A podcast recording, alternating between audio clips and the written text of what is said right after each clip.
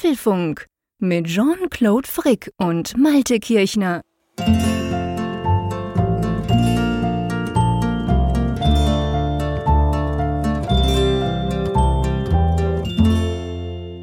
Dies ist Folge 389 des Apfelfunk Podcasts und ja, woran erkennt man, dass Sommer ist? Da gibt es also einige Indikatoren, zum Beispiel, wenn es draußen 37 Grad warm ist, wenn es ganz viel Sonne gibt, wenn die Tage lange andauern. Aber das sind alles so, hm, ja, das sind alles so Faktoren, die auch trügerisch sein können. Es gibt aber einen Punkt hier beim Apfelfunk Podcast, woran ich immer ganz sicher weiß, dass wir jetzt dann doch den Hochsommer erreicht haben. Und das ist, wenn der liebe Jean-Claude sich nicht aus dem Süden meldet, sondern von mir aus gesehen aus, äh, naja, ich möchte sagen, Richtung Südwest ist das wahrscheinlich am präzisesten gesagt. Hallo, lieber Jean-Claude. Hallo, lieber Malte. Ja, ja, Südwest stimmt, das passt gar nicht schlecht. Von mir aus natürlich krass im Norden. Ich bin in Vlissingen im Süden von Holland auf der Halbinsel Seeland. Und du hast schon recht. Ich meine, das ist einerseits eine, eine lang gehegte Tradition von mir. Ja, wir gehen, glaube ich, zum, ja, darf man das öffentlich sagen, zum zehnten oder elften Mal dahin. Aber auf der anderen Seite ist es natürlich genau der Punkt. Ähm, das machen wir nur im Juli in den großen Ferien, in den Sommerferien. Ja, und das bringt dann halt so einiges mit sich. Zum Beispiel, dass unser gewohntes Tonsetup und unsere gewohnte Qualität jetzt von meiner Seite heute nicht ganz erreicht werden kann. Ich sitze da im Wohnzimmer, extra mit Blick übrigens ins Wohnzimmer und nicht raus aufs Meer. Das lenkt mich nur ab. Dann, dann weiß ich gar nicht, was der Malte erzählt, sondern gucke nur Schiffe. Darum setze ich mich immer umgekehrt hin.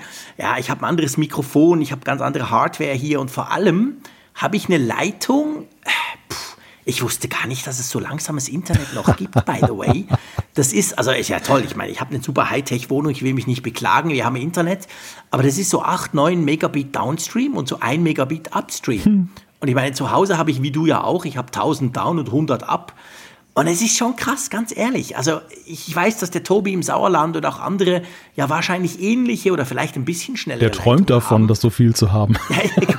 okay, ich dachte jetzt, den Scherz bringe ich jetzt nicht, aber das mag sein. Aber was halt schon auffällt, wie krass verwöhnt man dadurch ja, ist, weißt ja. du? Also jetzt zum Beispiel am Abend, es ist 10 Uhr, wir zeichnen das auf. Ihr wisst, wir machen das immer live, wir schneiden, schnippeln nichts dran rum. Das heißt, das muss einfach passen und im Kasten sein. Das heißt, A, ich habe meine Familie in den hinteren Teil verbannt, also in die Schlafzimmer. Und auf der anderen Seite habe ich ihnen Internetverbot geben müssen. Also nichts damit, mein Sohnemann guckt ein bisschen YouTube, weil es geht einfach nicht. Wenn der das macht, höre ich dich nicht mehr. Also das ist schon krass. Solche Dinge bin ich mir überhaupt nicht gewöhnt. Oder vorhin kam die iOS 17, kam da so eine neue Beta oder ich habe sie zumindest runtergeladen. Ja, zu Hause merke ich gar nicht, wie die runtergeladen wird. Ich merke einfach das iPhone, das fängt dann an, irgendwas zu machen und dann ist es, fängt es an zu installieren. Ja, hey, hier, keine Ahnung, wie lange das hier gedauert hat, aber in der Zeit waren alle offline. Also völlig verrückt, weißt du? Ich bin ein verwöhnter Sack, ich gebe es gern zu. Ja, aber es ist lustig, ne? Also Ferienwohnungen sind häufig so Internetmuseen, kann man sagen, wo man nochmal ja, ja, noch nachvollziehen kann, wie das früher so war. Entweder so ganz ohne Internet oder halt mit sehr langsamem Internet. Das ist ja heute der häufigere Case, dass du eben mhm. eine Ferienwohnung hast, die ja weit unter dem liegt, was du eben zu Hause gewöhnt bist, zumindest ja. wenn du jetzt so ja, Power-User oder ambitionierter User bist. Ja, aber es ist, also für ja. mich ist es einfach eine schöne Tradition, dich so auch mit der Akustik zu hören, äh, denn das, das, äh, das löst bei mir auch gleich so ein bisschen Ferienfeeling aus, zumal ich jetzt mir auch noch hier eine flüssigen Webcam auf, auf den, das Browserfenster geladen habe und ich sehe da, wie das Wasser schön da an den Strand ran plätschert und da so ein bisschen, ein paar Wolken sind davor, aber ansonsten die Sonne lugt noch so ein bisschen drüber hinweg. Sehr romantisch, sehr mhm. schön. Ja, es ist wirklich sehr schön. Also das hat ja einen Grund, warum wir so, so lange und so zuverlässig immer hier hingehen. Die Kinder ja auch, die wollen das, obwohl sie inzwischen Teenies sind. Und ähm, es ist tatsächlich so, also heute haben wir so ein bisschen, äh, du würdest wahrscheinlich nicht Sturm sagen, aber mich hat es tatsächlich fast vom Deich geweht. Also heute haben wir richtig steife Brise. Das ist auch der Grund, warum so ein ganz leichtes Rauschen hier ist. Das liegt tatsächlich daran, dass ich habe auf meiner Seite, also auf der Seite, die aufs Meer rausgeht, alles zugemacht und hinten meine Familie muss natürlich lüften. Sprich, die haben bei sich aufgemacht. Und obwohl die Fenster hier super dicht sind, weil die wissen, dass es immer stürmt, ähm, zieht es ein bisschen. Also es, es, hat so viel Wind, dass es so ganz leicht durchdrückt. Und das, das hört man so durch ein ganz kleines Rauschen. Naja gut, das sind so Dinge, aber es ist natürlich einfach geil. Es ist einfach schön. Aber weißt du was? Ich muss dir noch was beichten. Mhm. Ich merke ja immer bei diesen Trips und dann bei der Vorbereitung drauf und vor allem in Bezug auf unseren kleinen Podcast, dass ich wirklich alt werde. Ich meine, das ist nichts Neues, Baujahr 73, fair enough. Aber ähm, ich habe ein mega geiles Test-Notebook gerade bei mir. Ein völlig verrücktes Windows-Teil von Asus ZenBook nennt sich das Duo, hat zwei Bildschirme drin, gefällt mir natürlich 4K-Screen und weiß nicht was alles. Und ich habe das mitgenommen, weil mein Sohn mich gebeten hat, gesagt hat, hey, äh, ja, ich würde einmal gern spielen, der ist ja so ein verrückter Online-Gamer. Mhm. Da gibt's irgendwelche Turniere, die er dann spielt und eines fällt in die Ferien. Ehrlich gesagt, keine Ahnung, ob es mit der Internetleitung geht. Das müssen wir dann noch testen. Aber ähm, hat er gesagt, können wir nicht dieses geile Test-Notebook, darauf kann man eben auch super gamen, weil das hat einen 14-Core und weiß nicht was alles drin. Gut, da dachte ich mir so, ja, pff, da kannst du ja alles draufpappen. Adobe Audition, all die Tools, die wir haben. Ich habe alles vorbereitet. ist alles drauf auf dieser verrückten Kiste. Und dann ganz kurz vor Abfahrt dachte ich so, ah, ich will, ja, boah, erstens auf Windows, dann wäre es dann Apfelfunk powered by Windows, wäre natürlich auch mal lustig. Aber vor allem, ich traue dem Ding einfach nicht und habe dann trotzdem noch das MacBook Air eingepackt, weil es ist ja ganz leicht und klein. Und jetzt ist es genau so. Also auf dem MacBook Air läuft Audition, es läuft unsere Studio Link Software, mit der wir uns zusammenschalten und sonst nichts. Und auf diesem verrückten ZenBook mit diesem riesen Bildschirm und OLED und schieß mich tot, da läuft unser Skript drauf und da laufen so die paar halt Infos, die wir noch brauchen für den Podcast. Also zweigeteilt. Und es ist verrückt. Ich meine, das Ding ist drei Kilo schwer. Ähm, uns war immer so ein bisschen schwierig, dass wir nicht zu viel mitnehmen, weil wir haben ein kleines Auto für das. Aber trotzdem, ich habe mich nicht getraut. Also das, das bewährte alte Setup, weißt du? Wir teilen ja unsere Files über die iCloud mhm. und all das Zeug. Ich dachte dann so, hä, wie machst du das denn? By the way, ich habe sogar iCloud runtergeladen. Gibt's ja für Windows. Sieht aus wie für Windows 95 programmiert. Ist es wahrscheinlich auch noch. Aber weißt du, was du dort nicht kannst? Ja. Das funktioniert alles. Die Ordner sind da, also das, so weit, so gut. Wenn du Ordner freigibst, sind die auch da in dieser iCloud für Windows-Software. Mhm. Wenn aber du einen freigegebenen Ordner hast, so wie wir unseren Apfelfunk-Ordner, den ja du ursprünglich erstellt hast, dann erscheint der nicht in dem Tool. Ah, okay. Scheint irgendein Bug zu sein, den Apple nie gefixt hat. Und das war dann für mich, als ich das gemerkt habe, habe ich dann gedacht, nee, komm, ah, ich mag nicht basteln, ja, man kann es über Web hochladen, aber nee. Drum doch wieder mit dem Mac unterwegs. Schuster bleibt bei deinen Leisten, sage ich immer. Ne? Aber ja. liegt ja auch so ein bisschen daran, ich glaube, das ist nicht nur eine Frage des Alters, es liegt auch daran, dass wir beide ja einen ziemlich ja, ausgetüftelten Workflow haben, um diesen Podcast relativ schnell dann ja eben auch on air zu bringen. Ich werde immer wieder darauf angesprochen, wie macht ihr das eigentlich? Ne? So, weil ich kenne viele Podcasts, die lassen sich da viel mehr Zeit. Da dauert das manchmal mhm. Tage, bis dann die neuen Folgen erscheinen. Und wir haben ja wirklich geguckt, dass wir das ja so hinkriegen, dass wir morgens noch einigermaßen lebendig sind, dann, wenn wir wieder aufstehen. Aber dann eben genau. auch dann sehr schnell dann diese Folgen rausbringen. Und deshalb, da, da greift ja ein Zahnrad in das andere. Ich muss noch kurz zum Thema Ferien sagen, was ich ja immer wieder bewundere und was mich auch eine, ja, eine gewisse Zeit lang irritiert hat, bis ich dich aber genauer kennengelernt habe, ist, du bist ja eigentlich sonst so vom, von der Wirkung her jemand, so, so ein, wie, sagt man, ein Spring ins Feld, ne? So einer, der immer was anderes macht und so. Aber mhm. ich habe ja festgestellt, und das ist, das mittlerweile weiß ich, ich glaube, die, die Hörer wissen das auch, es reduziert sich ja nicht auf den Urlaub, aber du bist ja doch ein Mann mit Prinzipien. Das finde ich immer wieder beeindruckend. ich weiß nicht, ja, vielleicht. Doch, also ja, doch, tatsächlich, das stimmt. Das, also in den Ferien hast du tatsächlich recht. Ich, ich war früher, meine Eltern hatten früher eine Wohnung in Südfrankreich, das war natürlich mega praktisch, ich bin da quasi aufgewachsen. Und da sind wir, ich bin, meine Frau und ich, die ich auch schon ewig kenne, sind da immer hin. Und dann kamen die Kinder, sind wir da auch noch hin, aber glaube ich nur so ein Jahr, wo sie noch ganz klein waren. Und dann haben meine Eltern, weil Künstler, Schauspieler und so weiter, anderes Thema, haben die Wohnung verkauft. Die war einfach plötzlich weg, so von einem Tag auf den anderen. Das fand ich eher uncool, gebe ich gerne zu. Und da ist, hat bei mir so eine Trotzreaktion eingesetzt. Dann dachte ich so, hey, weißt du was jetzt? Also der Süden, der kann mir jetzt gestohlen bleiben. Damit ist es wirklich aus. Hat auch gepasst, das war immer saumäßig heiß. Mhm. Und ehrlich gesagt, so heiß habe ich gar nicht so gern. Und dann haben wir irgendwie Holland entdeckt. Und das ist dann tatsächlich so, weißt du, der Punkt ist ja, ich bin ja ein unglaublicher Meerfan, das weißt du ja. Ich weiß, ja. Ich spreche ja immer mhm. drüber und äh, immer wieder Leuchttürme, Schiffe, Meer. Das fasziniert mich wirklich zutiefst, seit ich ganz klein bin. Und hier kommt halt das alles zusammen. Also du hast, du hast das Meer, du hast diese verrückten Schiffe, die quasi vor deiner Nase durchfahren, weil sie nach Antwerpen in den Hafen wollen. Ähm, du, du, du hast die See, du, du hast Ebbe und Flut und du hast halt, das tönt jetzt doof, du hast eine geile Infrastruktur. Weißt du? Ich meine, Südfrankreich ist cool, aber ja, ist halt der Süden. Mhm. You name it. Wenn du mal dort warst, weißt du, von was ich spreche. Und hier ist halt, das ist wie, bei, wie in Deutschland oder in der Schweiz. Es ist halt super luxuriös, es ist cool, du kannst dich auf die Leute verlassen und so weiter. Also mir gefällt das. Ich finde, die Holländer sind irgendwie auch noch coole, coole Leute.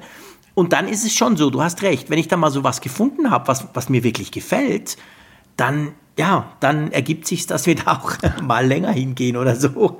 Das ist tatsächlich so. Und es kommt inzwischen natürlich, also ich meine, der Familie muss ja auch gefallen. Also ich gehe ja nicht irgendwo hin, nur weil, weil ich das jetzt cool finde.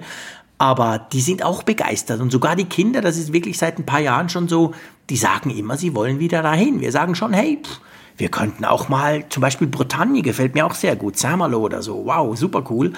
Aber die sagen immer, nee, hier ist perfekt, hier passt irgendwie alles zusammen.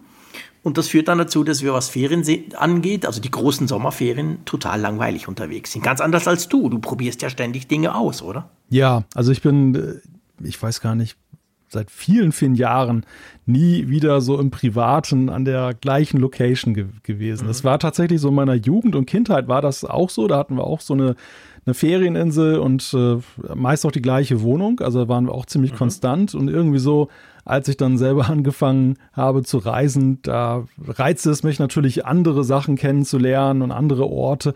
Und äh, ja, seither bin ich eigentlich immer jedes Jahr wenn ich denn verreise, woanders. Das ist tatsächlich, mhm. das hat sich tatsächlich ja. so ein bisschen eingebrannt. Manchmal denke ich auch, hm, jetzt so langsam könntest du auch mal ein bisschen sesshafter werden, was die Reiseziele angeht, weil es bringt ja immer einen Faktor mit sich. Und das haben wir hier auch ja schon einige Male gesagt mit unseren Folgen während der Ferien.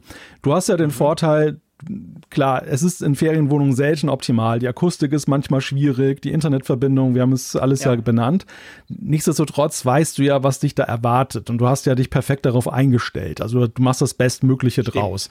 Stimmt. Bei mir ist ja immer das Problem, ich fahre immer ins Ungewisse. Ich weiß immer nicht, wie die räumliche Situation wirklich ist. Also kann ich zum Beispiel die Familie in die andere Ecke der Ferienwohnung entsenden, damit da nicht irgendwelche Interferenzen sind. Wie ja. ist das, äh, wie ist das alleine schon in Sachen Internetkonnektivität? Und natürlich auch die Akustik. Also ist da alles schön gefliest, ne? was ja der Tod des Podcasters ist. Ja, Oder ist es, ist es da vielleicht auch sogar mit Teppichboden ausgestattet, was natürlich ein Traum wäre. Habe ich schon so und so erlebt. Meistens habe ich festgestellt, äh, ohne es vorher zu kennen, wäre es äh, wär schief gegangen.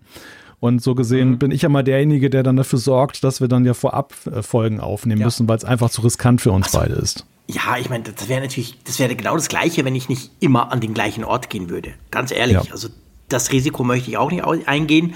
Uns ist der Podcast extrem wichtig, das wisst ihr alle da draußen, wenn ihr uns zuhört. Und auf der anderen Seite wollen wir eben kein Risiko eingehen, dass es einfach nicht klappt, weil unser Workflow ist halt Mittwochabend aufzeichnen, Stunde, zwei später ist das Ding online, das muss so sein. Und dann kannst du nicht noch rumbasteln. Und hier weiß ich halt, es funktioniert. Die Leitung ist ja sicher limitierender Faktor, aber hey, ich verstehe dich. Wir nehmen ja unsere Spur sowieso lokal auf. Das heißt, für euch da draußen im Idealfall merkt ihr nichts.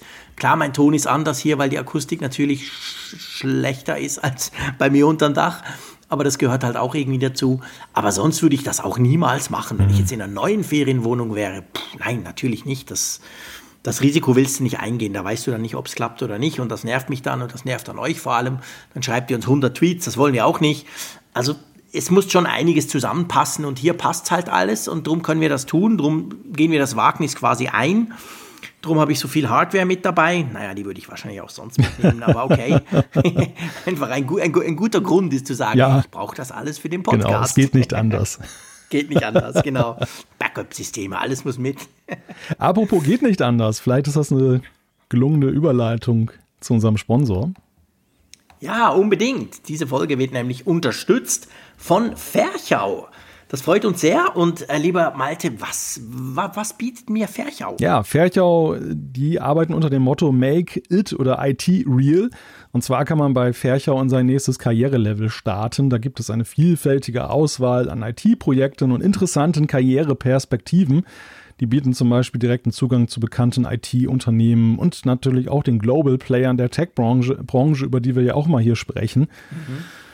Ja, und was? Ja, und spannend ist, es ist eigentlich ganz egal, welches Karrierelevel ihr quasi äh, seid oder anstrebt, also Student, Absolventen, ob ihr Berufseinsteiger seid oder natürlich auch Berufserfahrene, ganz unabhängig davon, für welche Programmiersprache, ob ihr euch jetzt eher für Hard- oder Software interessiert, Da gibt's alles eigentlich Entwickler, Analyst, Projektmanager. Da findet man eine wirklich große Auswahl im Bereich IT. Da gibt's Business Solutions, System Integrations, Application Development, Enhanced Systems oder Industrial Solutions.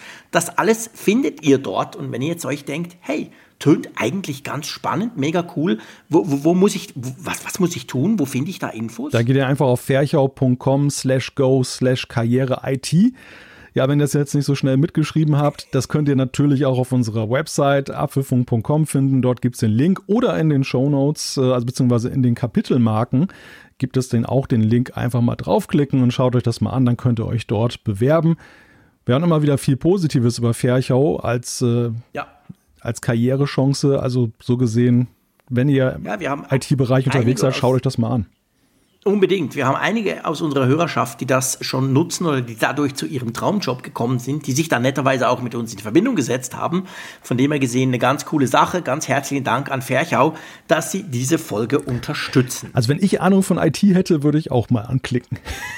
Ja, gell, schade, verstehen wir nichts. Keine davon, Ahnung, nein, wir haben keine Ahnung. Wir, wir, wir reden nur drüber. Wir reden nur drüber. wir reden nur drüber. Das ist viel einfacher. Das kann jeder. Apropos drüber reden. Apropos drüber reden, genau, da könnten wir eigentlich auch mal, da hast du recht, da könnten wir auch mal drüber reden. Es geht nämlich um Wolfsburg. Wahrscheinlich erinnert ihr euch noch, da ist doch was. Im Oktober gibt es noch unser kleines Hörertreffen, unser Event in Wolfsburg.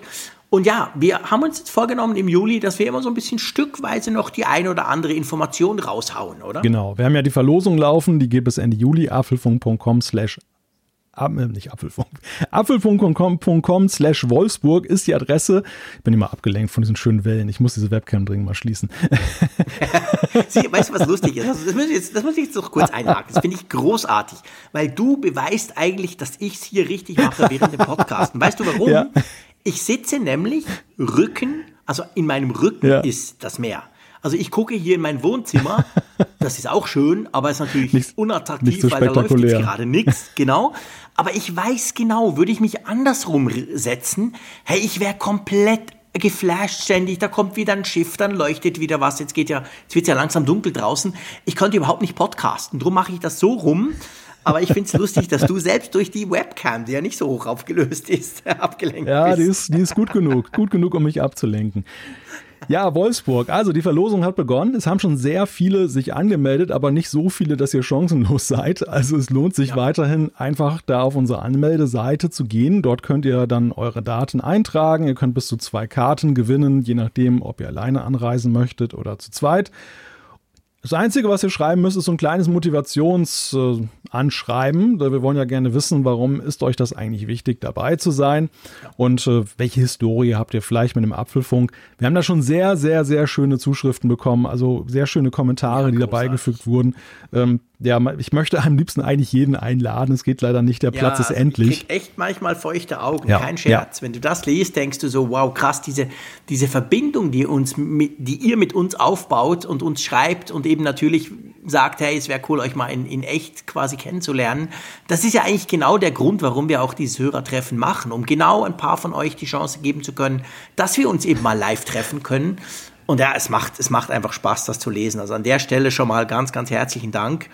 Aber ja, daneben, dass man sich da anmelden kann, was die Leute wahrscheinlich schon wussten, Malte, genau. haben wir noch eine andere Info heute, oder? Ja, wir haben noch eine Weile. Wir sind nicht ganz allein dort. Genau, wir wollen ja so ein bisschen was lüften jetzt von Woche zu Woche. Wir sprechen auch nochmal über die Location in einer der nächsten Folgen. Aber heute sprechen wir erstmal darüber, dass wir da gar nicht ganz allein auf der Bühne sitzen, sondern wir haben uns jemanden eingeladen.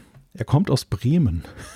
Ja, wer könnte das wohl sein? Genau. Also Motivation dahinter war natürlich, ich, es ist mir ja immer unrecht, wenn ich der Älteste bin. Da dachte ich, hey, kennen wir noch irgendeinen IT- und Apfelopa? Ja, da gibt es einen in Bremen, ganz genau, nämlich der Michi Reimann, unser sehr, sehr guter Freund. Über den darf ich solche Sprüche machen, weil er gibt mir sie dann eins zu eins auf der Bühne zurück.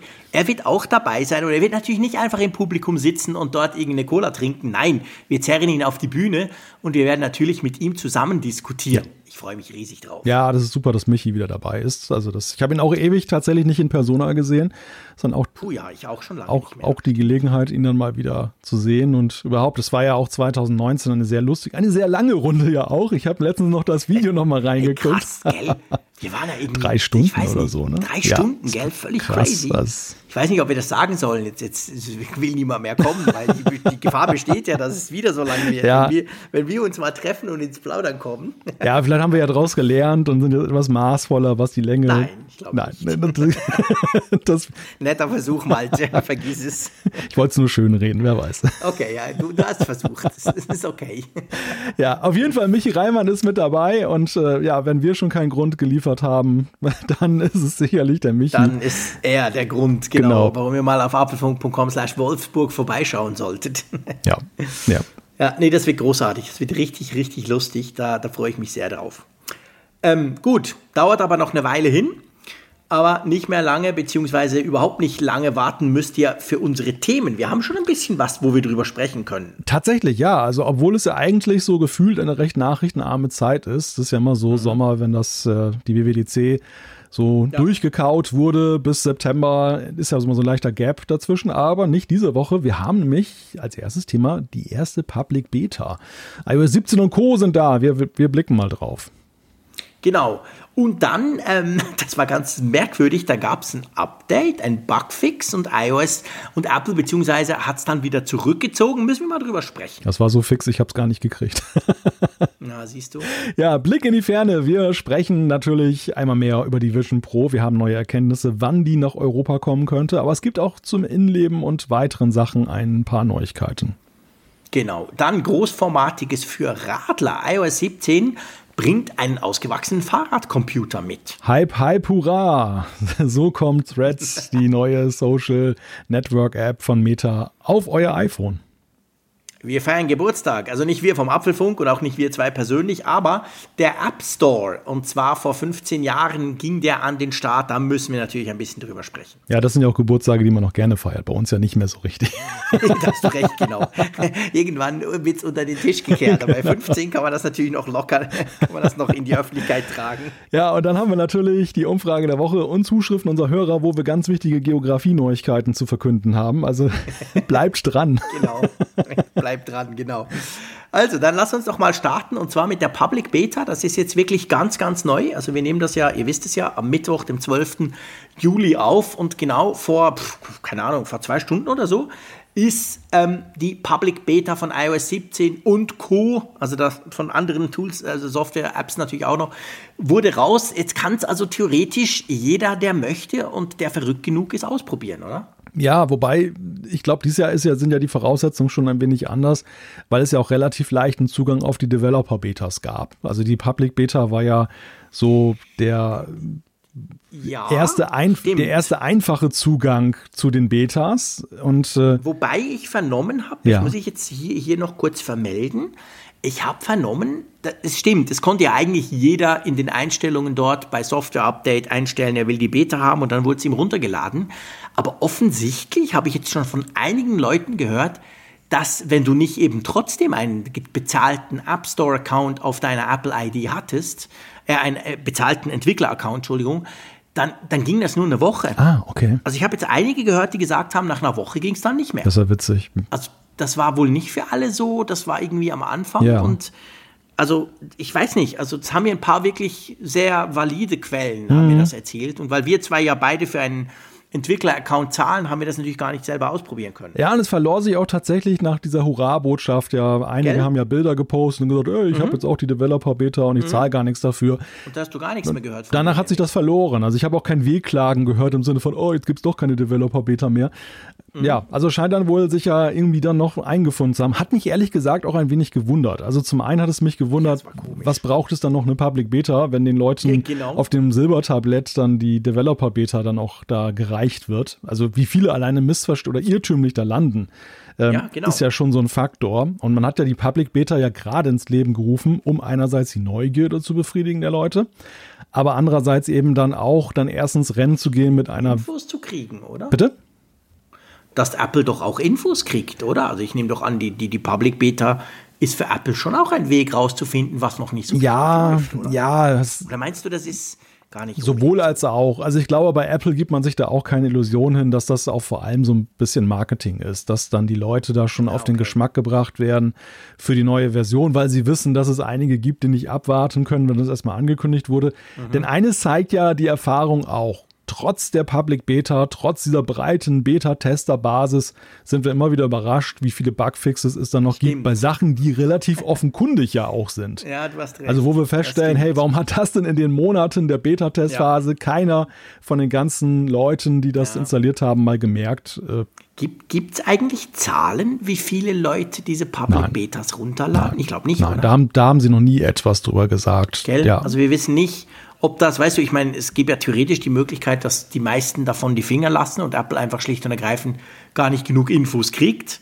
Aber ich denke, es ist wahrscheinlich einerseits sind schon genug, andererseits eben wahrscheinlich musst du das musst du das selber, zu, wie das Feedback zurückspielen. Weißt du, ich, ja. ich denke ja, das, das geht alles automatisch. Ich denke immer, wenn mein iPhone abstürzt, Na, doch das ab. Nein, also. Klingelt es auch beim Team Cook, oder? Ja, also das, das sind ja zwei Arten des Feedbacks, die du beim Bug Reporting gibst. Das eine ist in der Tat, so wie du sagst, dass du, und da wird ja auch jeder sogar gefragt bei den stabilen Versionen, ob du bereit bist, diese, diese Berichte automatisch an Apple zu schicken. Das sind dann wirklich Crash-Berichte. Deine App stürzt ab, ja. die hat ein Fehlerprotokoll und das geht dann halt an, an Apple oder an den, an den App-Entwickler. Mhm.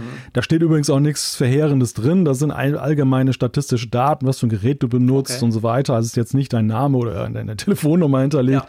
sondern alleine die Spezifika deines Gerätes und halt dann äh, ein, ein Crash-Symbol nennt man das, anhand dessen mhm. du dann halt mit deinem Quelltext nachvollziehen kannst, an welcher Stelle Stelle denn deine App ausgestiegen so, ist. Ja. Also wo die, damit du halt bei der, bei der Suche nach dem Fehler zumindest einen Ansatzpunkt hast, dass du weißt, bei dieser Funktion da ist bei 20 Leuten jetzt ja. irgendwie die App gecrashed. Und so macht Apple das mit seinen eigenen System-Apps auch. Das ist für sie ein relativ komfortables und für die Entwickler ein relativ komfortables Verfahren, weil du die Leute, wenn sie einmal zugestimmt haben, ja nicht jedes Mal fragen musst.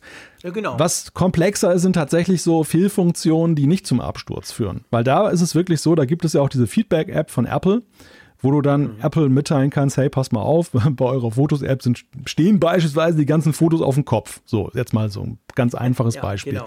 Das würden die ja nicht anhand der Crash-Berichte merken. Das würden die nur merken, wenn Stimmt. ausreichend Leute, wenn eine kritische Masse von Menschen das eben darüber als Feedback zurückgibt und sagt, pass mal auf, Apple, das, das ist nicht im Sinne des ja. Erfinders. Und ich befürchte, ich befürchte, dass das nur sehr wenige Leute derjenigen, die die Public Beta nutzen, machen, weil sie vielleicht auch gar nicht wissen, ja. dass das so geht. Aber zum anderen wahrscheinlich, weil sie auch denken, oh, es geht automatisch oder ich mache es nicht. Ja, es gibt genau. genug andere, die können es ja auch mal machen. ja, wahrscheinlich eine Kombination von allem. Du hast absolut recht, weil es stimmt schon. Das, das, eigentlich ist es ja logisch. Du hast es jetzt genau sehr schön erklärt. Aber ähm, ja, ich, ich, gebe zu, ich dachte auch, ja, pff, das ist alles automatisiert. Also es reicht, wenn ich es nutze quasi, dann kriegt Apple die Infos, die sie brauchen. Aber das ist eben nicht so. Und ja, wir haben ja schon oft drüber gesprochen. Es ist tatsächlich so, dass ja fast immer, wenn iOS irgendwas rauskommt, wenn die ganz große neue Version im Herbst rauskommt, es dauert ein paar Wochen, dann kommt schon die Punkt 1 oder manchmal Punkt 01 Release, wo du so denkst, ja, hey, aber wow, den Fehler, krass eigentlich, hat das niemand gemerkt?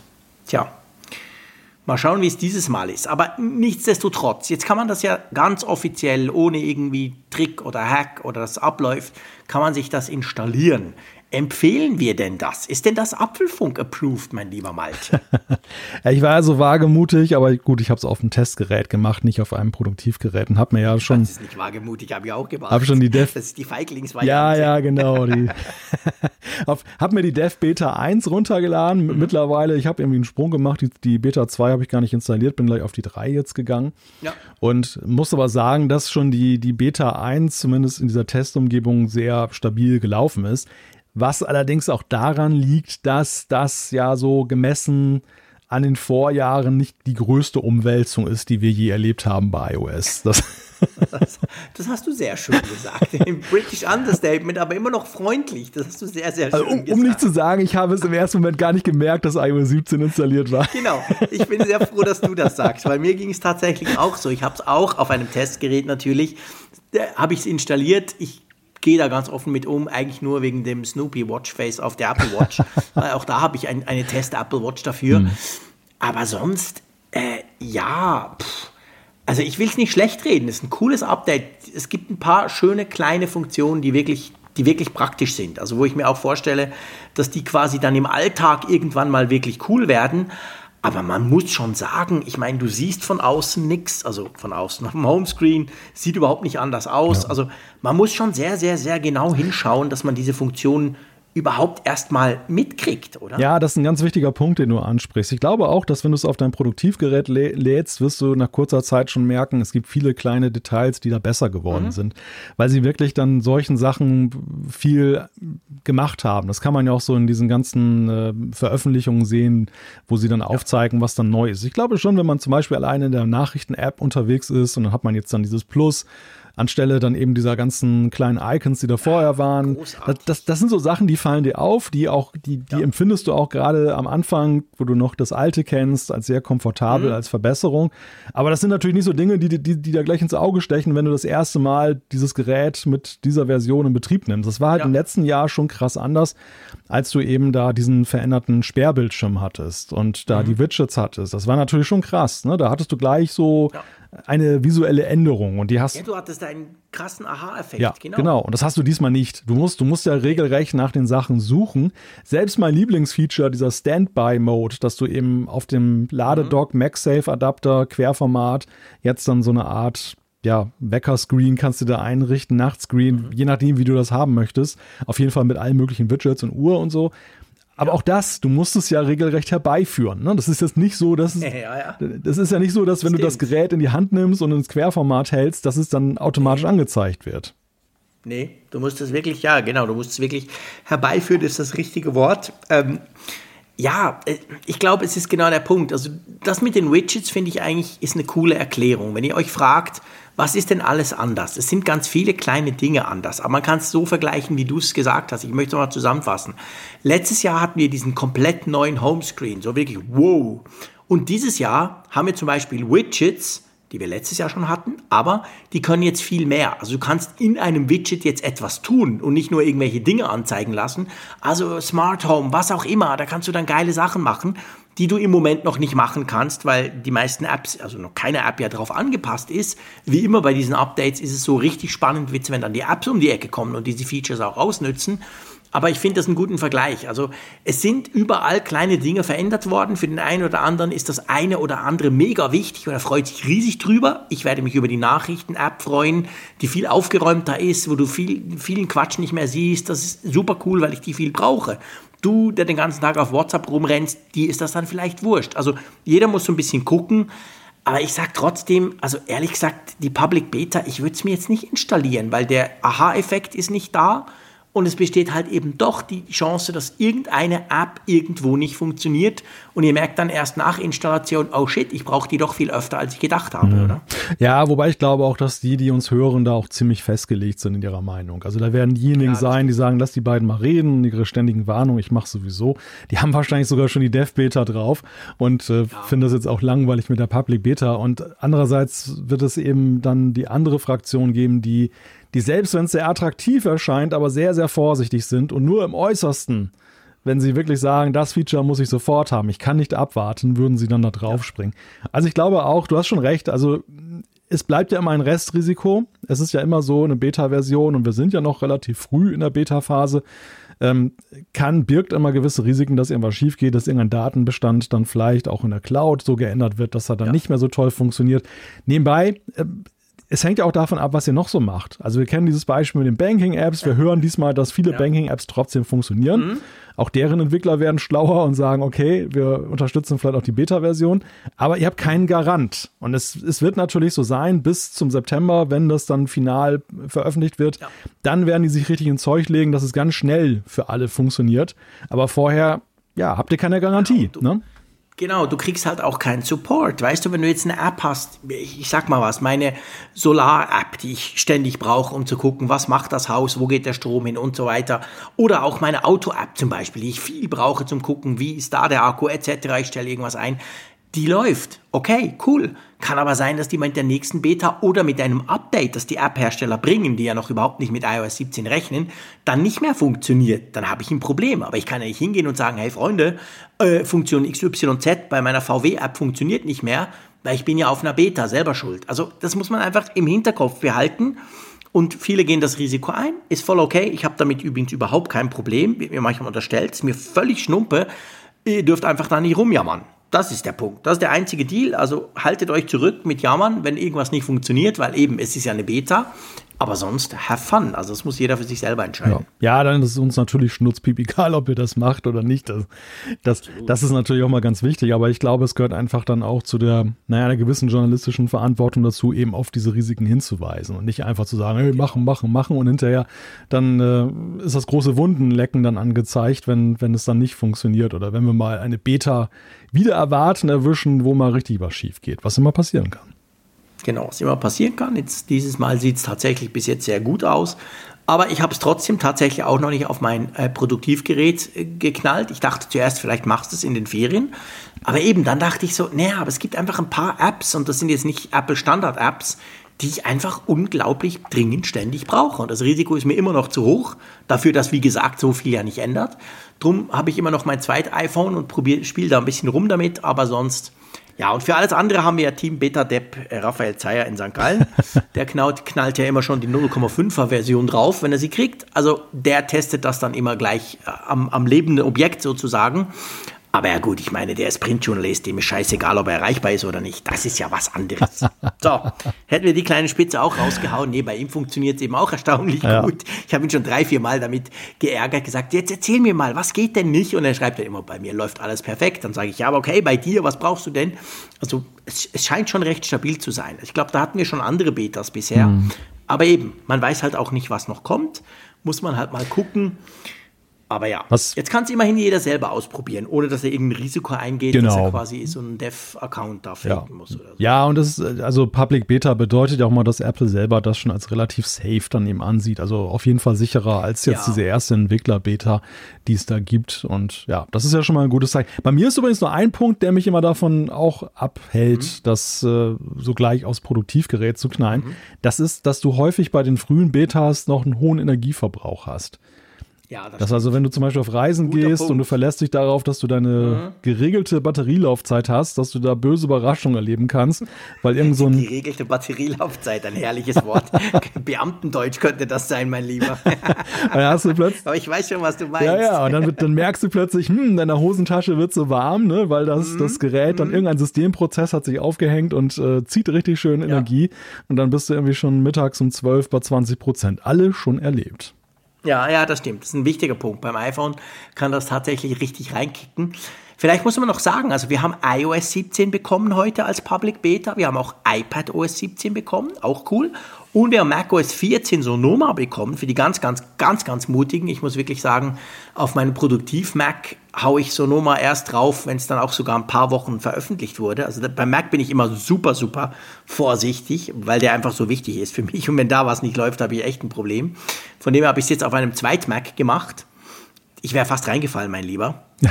Ich habe das auf meinem, ich wollte es eigentlich auf meinem MacBook Air installieren, mhm. weil das ist so mein Testrechner eigentlich.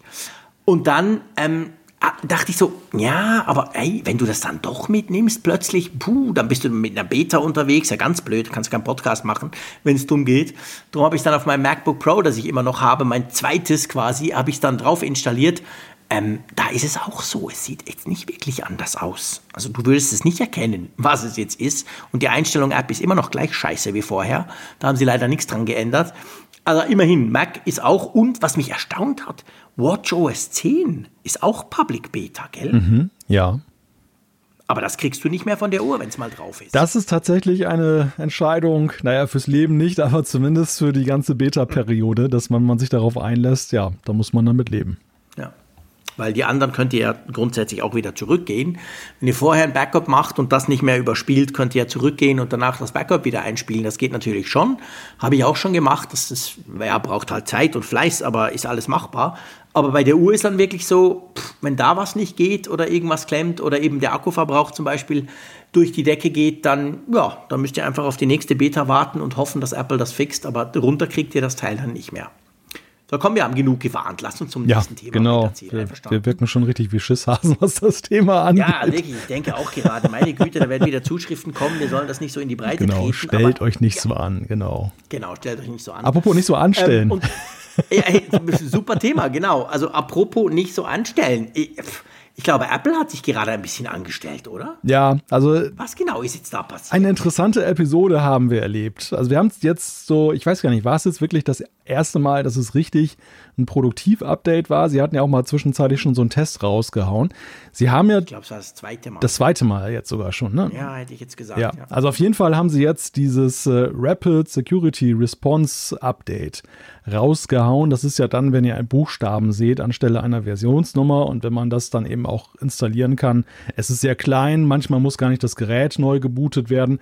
Also eine sehr angenehme Variante, um sehr schnell auf Fehler im Betriebssystem zu reagieren. Und da hat Apple jetzt, das war glaube ich Montag, genau Montag, haben sie da eine neue Version rausgehauen. Das sollte mhm. einen Fehler beheben. Aber genauso schnell wie es aufgetaucht ist, ist es auch wieder verschwunden, nicht wahr? Genau, und Team, Team Rapid Install, Frick, ich habe es natürlich drauf, das ist iOS 16.5.1 Klammer A. Ich habe mir das installiert, das waren glaube ich 300 Megabyte auf meinem iPhone 14 Pro Max. Musste einen Neustart machen, was mich so natürlich jedes Mal ärgert, weil ich denke, hey, sorry, aber wenn ihr diese Updates, wenn die so wichtig sind, dann bitte ohne Neustart. Anyway, ging relativ fix. Ähm, bei mir lief danach noch alles. Ich habe nichts mitbekommen, aber ich habe einfach gemerkt, ich habe die üblichen Social Media Posts dazu gemacht. Hey, Achtung, da ist jetzt mal wieder so ein Update, spielt das doch ein. Und einige haben mir dann eine Stunde, ich, ich, ich glaube, schon zwei Stunden später geschrieben, äh, also ich habe nichts, ich sehe da nichts. Und gut, ich bin dann ins Bett gegangen, in die Ferien gefahren am Dienstagmorgen früh, aber ähm, ja, irgendwie ist es jetzt wieder weg, gell? Ja, es ist dann wieder zurückgezogen worden, weil augenscheinlich das bei einigen Websites im Systembrowser zu Problemen geführt hat, dass dann diese Websites nicht mehr benutzbar waren, beziehungsweise Warnhinweise ausgespuckt haben, dass dann der, die Kompatibilität nicht gegeben ist. Und augenscheinlich hat Apple dann sehr schnell darauf reagiert und dieses Update dann mhm. erstmal wieder zurückgezogen. Erstmal, weil wir glauben, dass es sicherlich wiederkommt.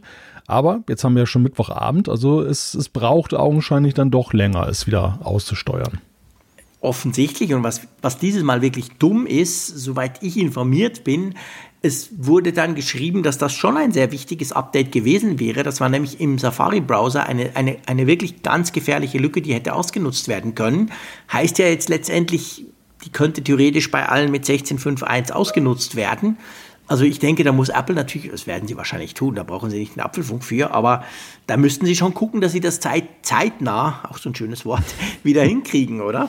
Ja, ja, ich denke mal auch, dass sie da jetzt ganz schön da Gas geben in der, in der Angelegenheit, mhm. weil ja mit solchen Updates dann ja auch diese Fehler eine breitere Bekanntheit ja auch bekommen. Genau, genau.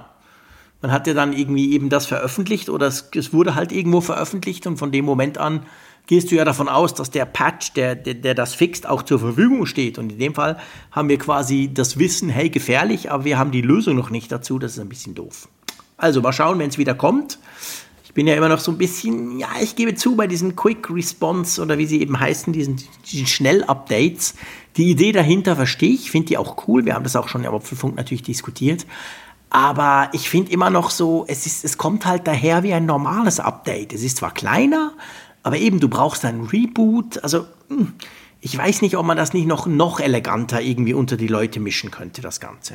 Ja, ich glaube, der Reboot ist aber wirklich abhängig davon, wie tief das ins System reingeht. Also, dass du dann da die Komponenten dann nochmal richtig neu laden musst oder ob es möglich ist, dass die Software so in der Hierarchie ist, dass du diesen Prozess einfach mal beenden und wieder neu starten kannst, ohne das ganze OS okay. dann, dann neu booten zu müssen. Ich, glaube, da kommen sie nicht so schnell raus aus dieser Klemme. Ähm, ja, so grundsätzlich gebe ich dir schon recht. Es, das ist so ein bisschen, es steht unter einem schlechten Stern, die ganze Sache. Ne? Also gell? Gell, jetzt ja auch so beim zweiten Update dann gleich schon so ein, zurück, so, so ein Fehler. Das, ist, das wirkt nicht gerade vertrauenserweckend, obwohl es eigentlich eine ziemlich gute Idee ist, um da mehr Schnelligkeit in das Thema reinzubekommen. Und wir hatten ja auch damals darüber gesprochen, dass ja so dieser Aspekt mit dem, es müsste eigentlich viel automatisierter sein. Also diese, diese genau, Hemmschwelle, genau. dass die Leute eben skeptisch sind, Updates einzuspielen, rumtaktieren, abwarten bei ganz dringenden Angelegenheiten. Aber wer bestimmt denn, was wirklich dringend ist? Ne? Also wie mhm. darf Apple in Kauf nehmen, dass dann irgendwie du als Nutzer Beeinträchtigungen hast? weil sie etwas als sehr, sehr dringlich ansehen. Und also es ist, ja. es ist eine ganz schwierige Abwägung und man sieht jetzt auch in der Realität, das ist ja, ja, irgendwie leicht unrund erstmal losgegangen ist. Auch für ist. Apple schwierig offensichtlich, ja, genau. Ja. Das irgendwie, ich glaube, Apple ist immer noch im, in, diesem, in diesem Prozess, das Ganze zu justieren, weißt du. Wahrscheinlich genau die Fragen, wie weit gehen wir, wie weit gehen wir, ohne dass die Leute sich ärgern oder es dann einen Shitstorm gibt, weil es heißt, hey, Apple macht da einfach auf meinem iPhone und wie weit müssen wir aber gehen, dass die Sicherheit halt schneller gewährleistet werden kann. Also ich glaube auch Apple ist sich da noch nicht so ganz, das ist noch nicht ganz final, wenn du dir guckst, wie holperig das im Moment ist mit diesen Rapid Updates. Ja, das Problem ist aus meiner Sicht, dass halt sehr viel davon auch verknüpft ist mit dem Freiheitsbegriff des Nutzers, was Entscheidungen über sein System angeht. Also bei, bei, den, bei den okay. Geräten wie den AirPods und so weiter hat Apple sicher einfach dieser Sache so angenommen. Da, da, kannst, du, genau. da kannst du ganz wenig bis gar nichts selber steuern, was das Update-Verhalten angeht. Apple okay. lädt da einfach irgendwelche Sachen drauf und du merkst es allenfalls durch die Versionsnummer, wenn du in die. Info guckst. Da haben sie es ganz elegant für sich selber gelöst. Ich könnte mir vorstellen, dass sie sich auch sowas wünschen würden bei den anderen Geräten, Klar. aber es hat einfach eine andere Tradition. Der, der Nutzer ja. sieht es als Bevormundung an, potenziell, als äh, ja, wenn es schief geht, dann, so, dann sowieso ja. ein Skandal. Wie kann Apple? Ne? Die machen mein genau. funktionsfähiges System kaputt. Und, die murksen da rum, genau. Und das ist, glaube ich, so der Grund, warum keiner wagt, da eigentlich mal so einen Kulturwandel einzuleiten, dass man sagt, ja, zumindest diese, diese Security-Updates müssten eigentlich dringend abgekoppelt werden von der Mhm. nach Gusto-Entscheidung. Das ist halt, es ist, genau. es ist ja nicht ein Design-Update oder neue Funktionen, Dinge, die dein, die deinen Alltag ja verändern, sondern es ist ja lediglich eigentlich eine Absicherung, die ja auch zu deinem Vorteil sein soll. Natürlich, absolut. Aber da wir alle wissen, fehlerfreie Systeme gibt es nicht und dummerweise auch fehlerfreie Updates nicht, ist das natürlich so, wenn sie das einfach unter die Leute mischen würden und du kriegst nichts mit, fände ich das grundsätzlich großartig. Aber eben, wenn es dann schief geht, und es wird irgendwann schief gehen, weil wir alle wissen, was schief gehen kann, wird irgendwann auch schief gehen, dann haben sie natürlich echt ein Problem, wenn dann quasi Heidi Müller um die Ecke kommt und sagt, hey, mein iPhone funktioniert nicht mehr. Ja, das ist es im aktuellen Fall. Ja, genau. Also, ah, das ist natürlich mega blöd. Also, man müsste wirklich sicherstellen, dass diese Updates halt funktionieren. Ja. Und das kann ja Apple gar nicht. Also, ich, hm, ich, ich, weiß, ich weiß nicht, welches die perfekte Lösung sein könnte. Aber drum nicht erstaunt sein, falls ihr da mal ein Update saht und das noch nicht installiert habt und dann ist es weg. Ja, es ist immer noch weg. Ich bin ja gespannt, kommt dann 16.5.1b? Müsste eigentlich, oder? Weil ich meine, A ja. ist ja jetzt quasi verbrannt. Der Frick hat es zwar drauf, aber gut, der hat Ferien, der braucht sein iPhone im Moment viel weniger als sonst.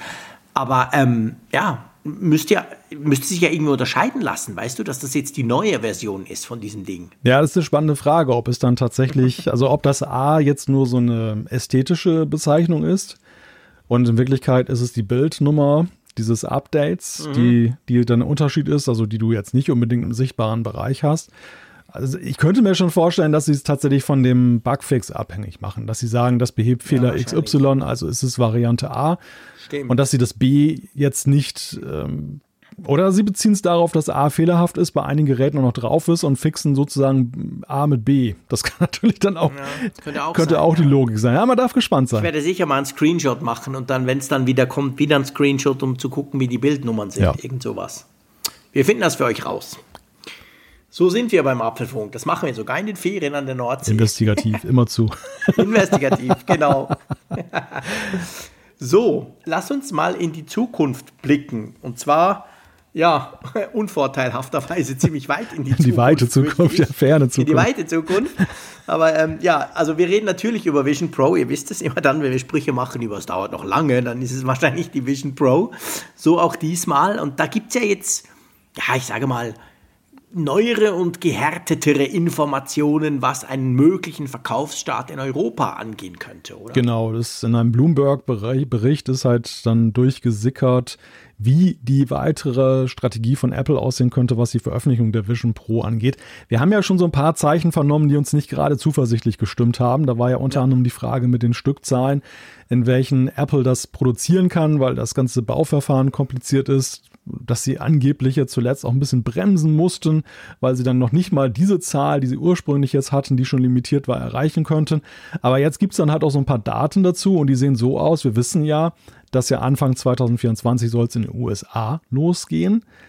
Dann soll aber tatsächlich erst Ende des Jahres 2024 dann dieser Sprung stattfinden in weitere Märkte und da werden dann genannt Großbritannien und Kanada. Und danach die erst Verdächtigen sozusagen. die üblichen Verdächtigen und, äh, und dann erst soll dann der Rest Europas oder Teile des, äh, des Restes von Europa und, und Asien sollen dann folgen. Wobei da nicht mal dabei steht, ob das jetzt 2024 noch der Fall ist oder, was ich für wahrscheinlicher halte, eher in das Jahr 25 hineingeht. Ich denke schon, dass das 2025 werden wird, bin sogar ziemlich sicher. Ähm, wir haben ja auch schon drüber gesprochen, unmittelbar nach der, nach, der, nach der Vorstellung, dass wir gesagt haben, wahrscheinlich dauert alles einfach länger.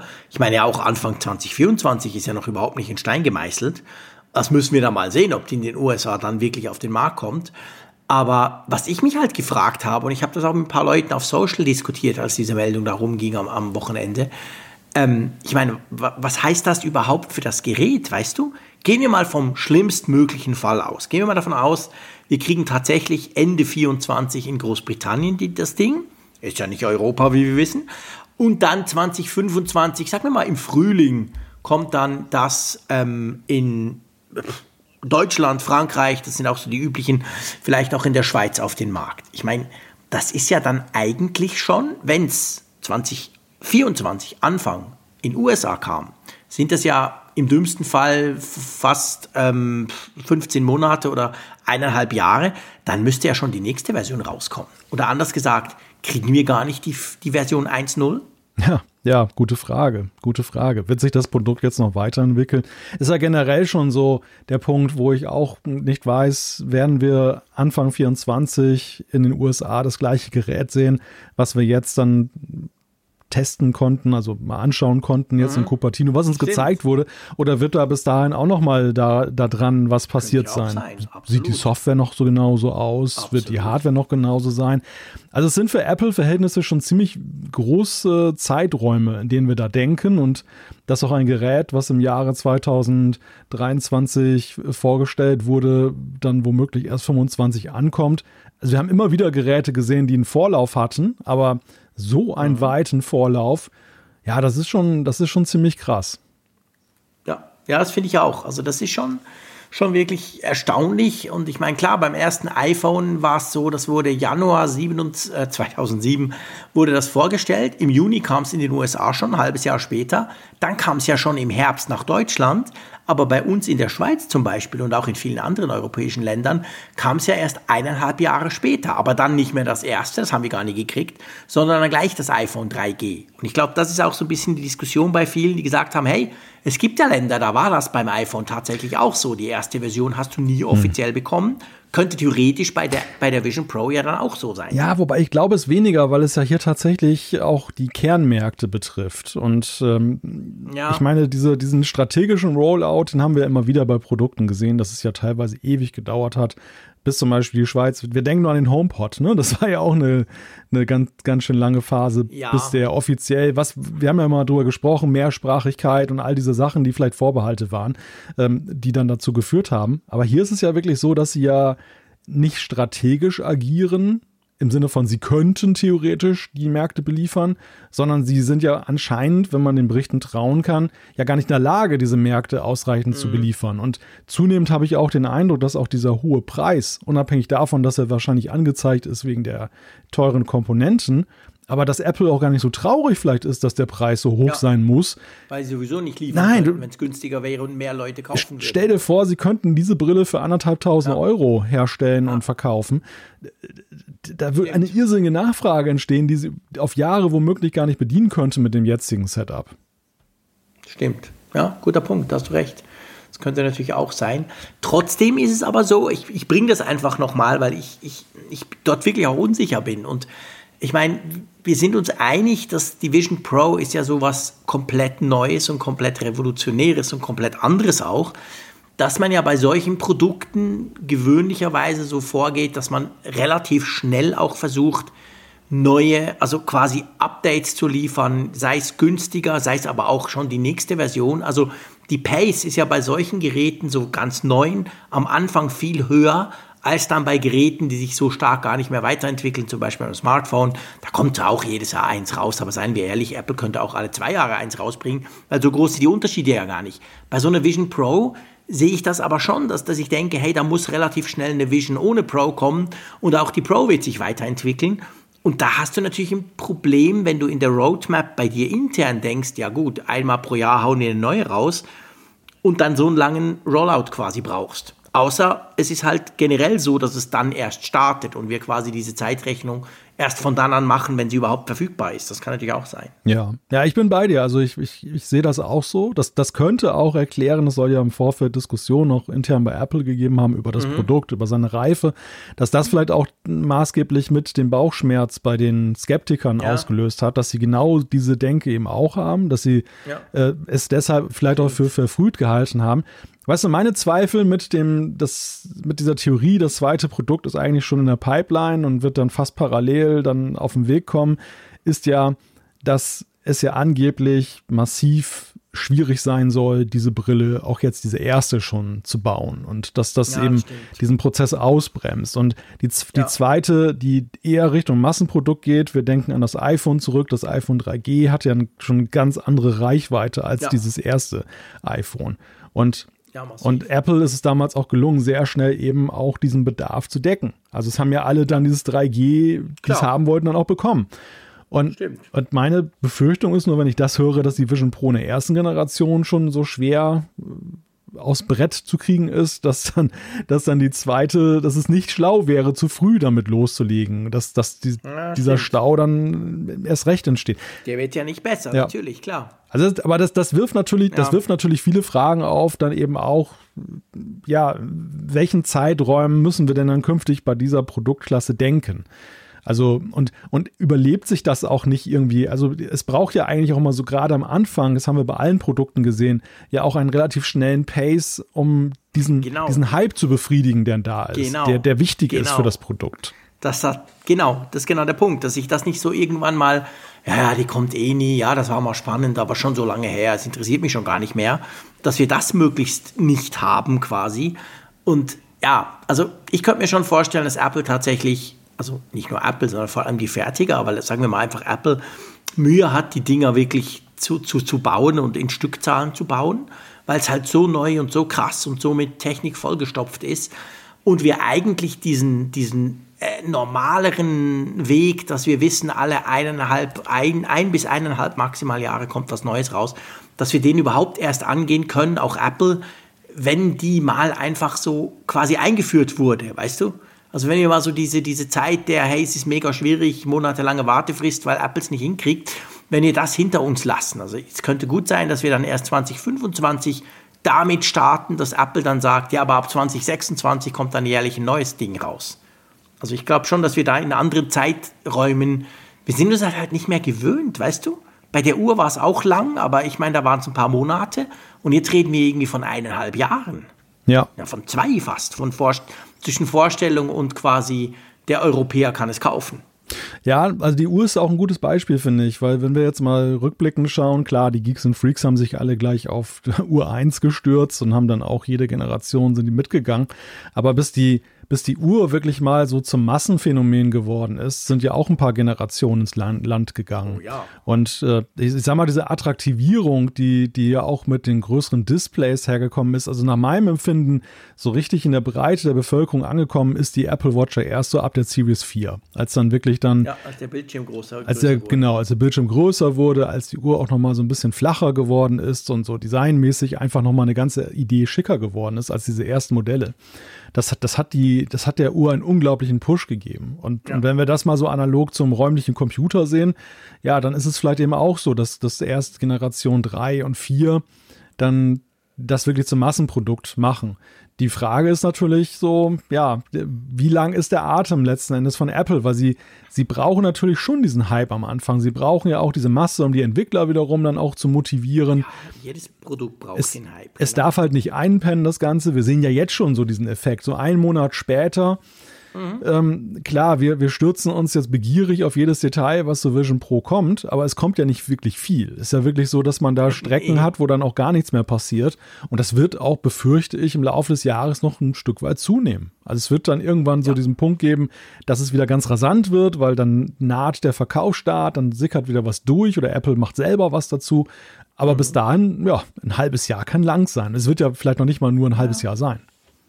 Eben genau, es ist unter Umständen viel länger. Und ich glaube, das ist auch die einzige, sage ich mal, Geschichte, an die wir uns halten müssen. Es dauert alles viel, viel länger, wenn es um die Vision Pro geht. Da müssen wir uns darauf einstellen. Und eben, also ich, ich bin auch mit diesem USA-Start, den glaube ich dann, wenn es dann passiert. Also da müssen wir mal gucken, was dann Anfang Jahr am Ende wirklich bedeutet. Also auch das ist ja noch überhaupt nicht in Stein gemeißelt.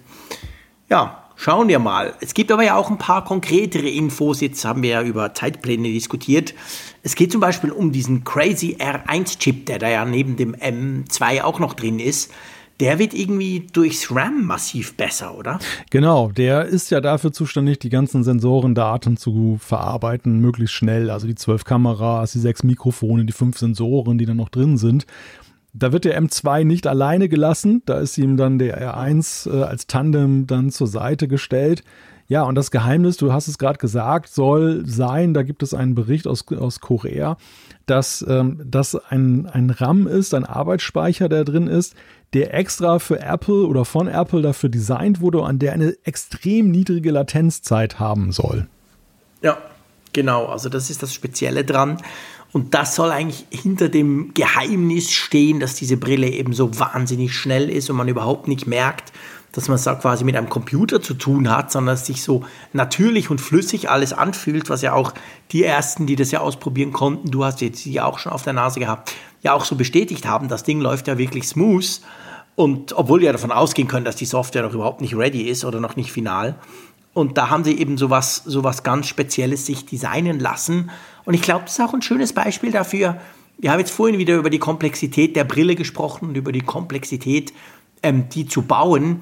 Aber das ist doch wieder so ein typisches Beispiel. Also ich meine, da ist so viel Zeug drin, Custom Designs für Apple, die ja noch kein anderer gemacht hat. Also ich glaube, dass, wenn man das so hört, dann ist es verständlicher, warum alle noch ein bisschen Zeit brauchen, um das Ding zusammenzukriegen, oder? Ja, ich glaube, dass selbst für Apple ist dieses ganze Thema ein riesiges Kaliber. Das ist einfach, sie, ja, sie sind es ja. zwar gewöhnt äh, und haben viel Erfahrung damit, eben auch spezielle Hardware selbst zu fertigen, direkt auf ihre Bedürfnisse zuzuschneiden und dann in Kombination ja. mit der Software dann eben äh, ja zu kombinieren. Aber das das hier ist, glaube ich, diese, diese ganze Brille, diese Komplexität des Gesamtgebildes ist nochmal ein ganz anderes Kaliber. Nebenbei gesagt, zum Beispiel auch AirKit, habe ich heute gelesen, ist auch nochmal, äh, obwohl es ja schon wirklich sehr weit zurückreicht, aber auch nochmal wirklich komplett neu aufgesetzt worden und hat auch ganz viele Ergänzungen da noch bekommen. Also da ist, da ist, da ist wirklich so unglaublich viel zu entdecken, da auch da drin. Ja, definitiv, ganz krass. Es gibt ja auch noch, das vielleicht so ein bisschen zum Abschluss von unserer Vision Pro Diskussion, es gibt ja auch noch Infos um dieses Zusatzband und dass Apple irgendwie Angst hat, generell die Brille könne verkratzen, oder? Ja, also das ist auch eine, eine ganz interessante Geschichte. Es geht auch da um die Frage, wie ist das in anderen Kulturkreisen, wenn man bestimmte Kopfbedeckungen hat und wie kann man dann eigentlich die, die Brille, die Vision Pro am besten tragen. Das sind so Fragen, die Apple umtreiben, aber eben auch, dass äh, das Frontdisplay leicht verkratzen könnte, wie man dem entgegenwirkt. Ja, und dann halt dieses äh, Zusatzband, ne? das, das ich ja tatsächlich schon in Aktion gesehen habe. Das war ja bei diesen Demos. Die, du hattest das an, oder? Ja, ja, das war bei diesen Demos. War das Erklär da noch kurz für die, die jetzt nicht wissen, was ist, was, hat, was, was ist das Zusatzband? Also du hast ja grundsätzlich, wir kennen ja alle diese Abbildung, vorne ist ja nun diese, die Brille ne, mit dem großen Schaumstoffteil und hinten ist dann ja so ein bisschen wie bei den AirPods Max dann halt so ein Kopfband, das auf deinem Hinterkopf ja. dann ist, was die Brille ja fixiert.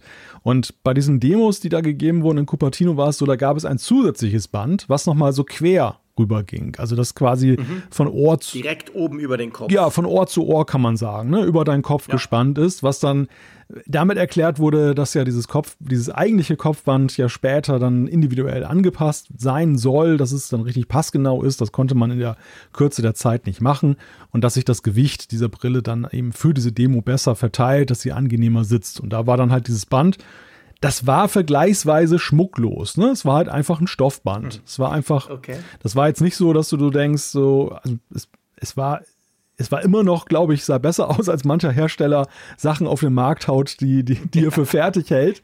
Sagen, genau. Aber für Apple-Verhältnisse, Apple war es anscheinend nicht perfekt genug. Und deshalb wurde ja auch lange darüber gemutmaßt, ob das jetzt nicht nur so ein Vehikel ist und ob das dann wirklich rauskommt. Augenscheinlich denken sie ja wohl doch darüber nach, das irgendwie zu machen. Aber ja, noch nicht, ist noch nicht so ganz klar, wie es genau ausschaut, zu welchem Preis und so.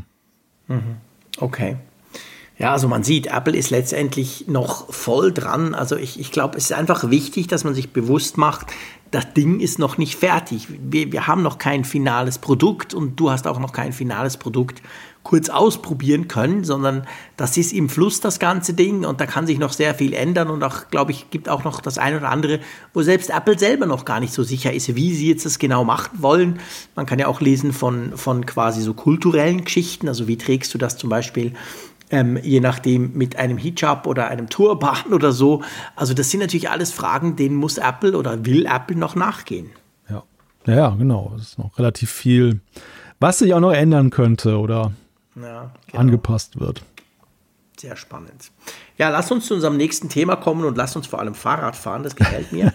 ich fahre auch ab und zu ein bisschen Fahrrad, habe so ein bisschen mein Fahrradtraining, wobei Training da ein bisschen das hohe Wort ist. Ich versuche jeden Morgen eine gute halbe Stunde mit dem Fahrrad unterwegs zu sein. War früher normal, weil ich nicht im Homeoffice gesessen bin. Heute ist es ein bisschen anders. Und da kommt jetzt tatsächlich ein Feature, du wirst mich auslachen, aber das habe ich mir, bevor ich diese Meldung gelesen habe, tatsächlich in den letzten paar Wochen, ich mache das jetzt ungefähr acht Wochen lang, ähm, habe ich mir das gewünscht. Und zwar iOS 17 kann man so quasi ein bisschen zum Fahrradcomputer umbauen, oder? Genau, du kannst dein iPhone als großes Display benutzen, dafür, ja, für die Apple Watch-Funktion, die es ja auch schon gab, dass du eben dort deine Fahrradaktivitäten tracken kannst. Aber weil das Display halt sehr klein ist, hast du jetzt diese Möglichkeit, so diesen Brückenschlag zu machen, dass du eben diese vielfältigen Messdaten und Anzeigen dann auf dem großen Display bekommst. Finde ich wirklich spannend, weil ich eben, ich, ich mache immer die gleiche Runde auch da sind wir wieder. Du hast vorhin von Prinzipien gesprochen. Kann auch sagen Langweiler. Aber ich habe so eine Runde ins Nachbardorf. Das sind ungefähr knapp 10 Kilometer.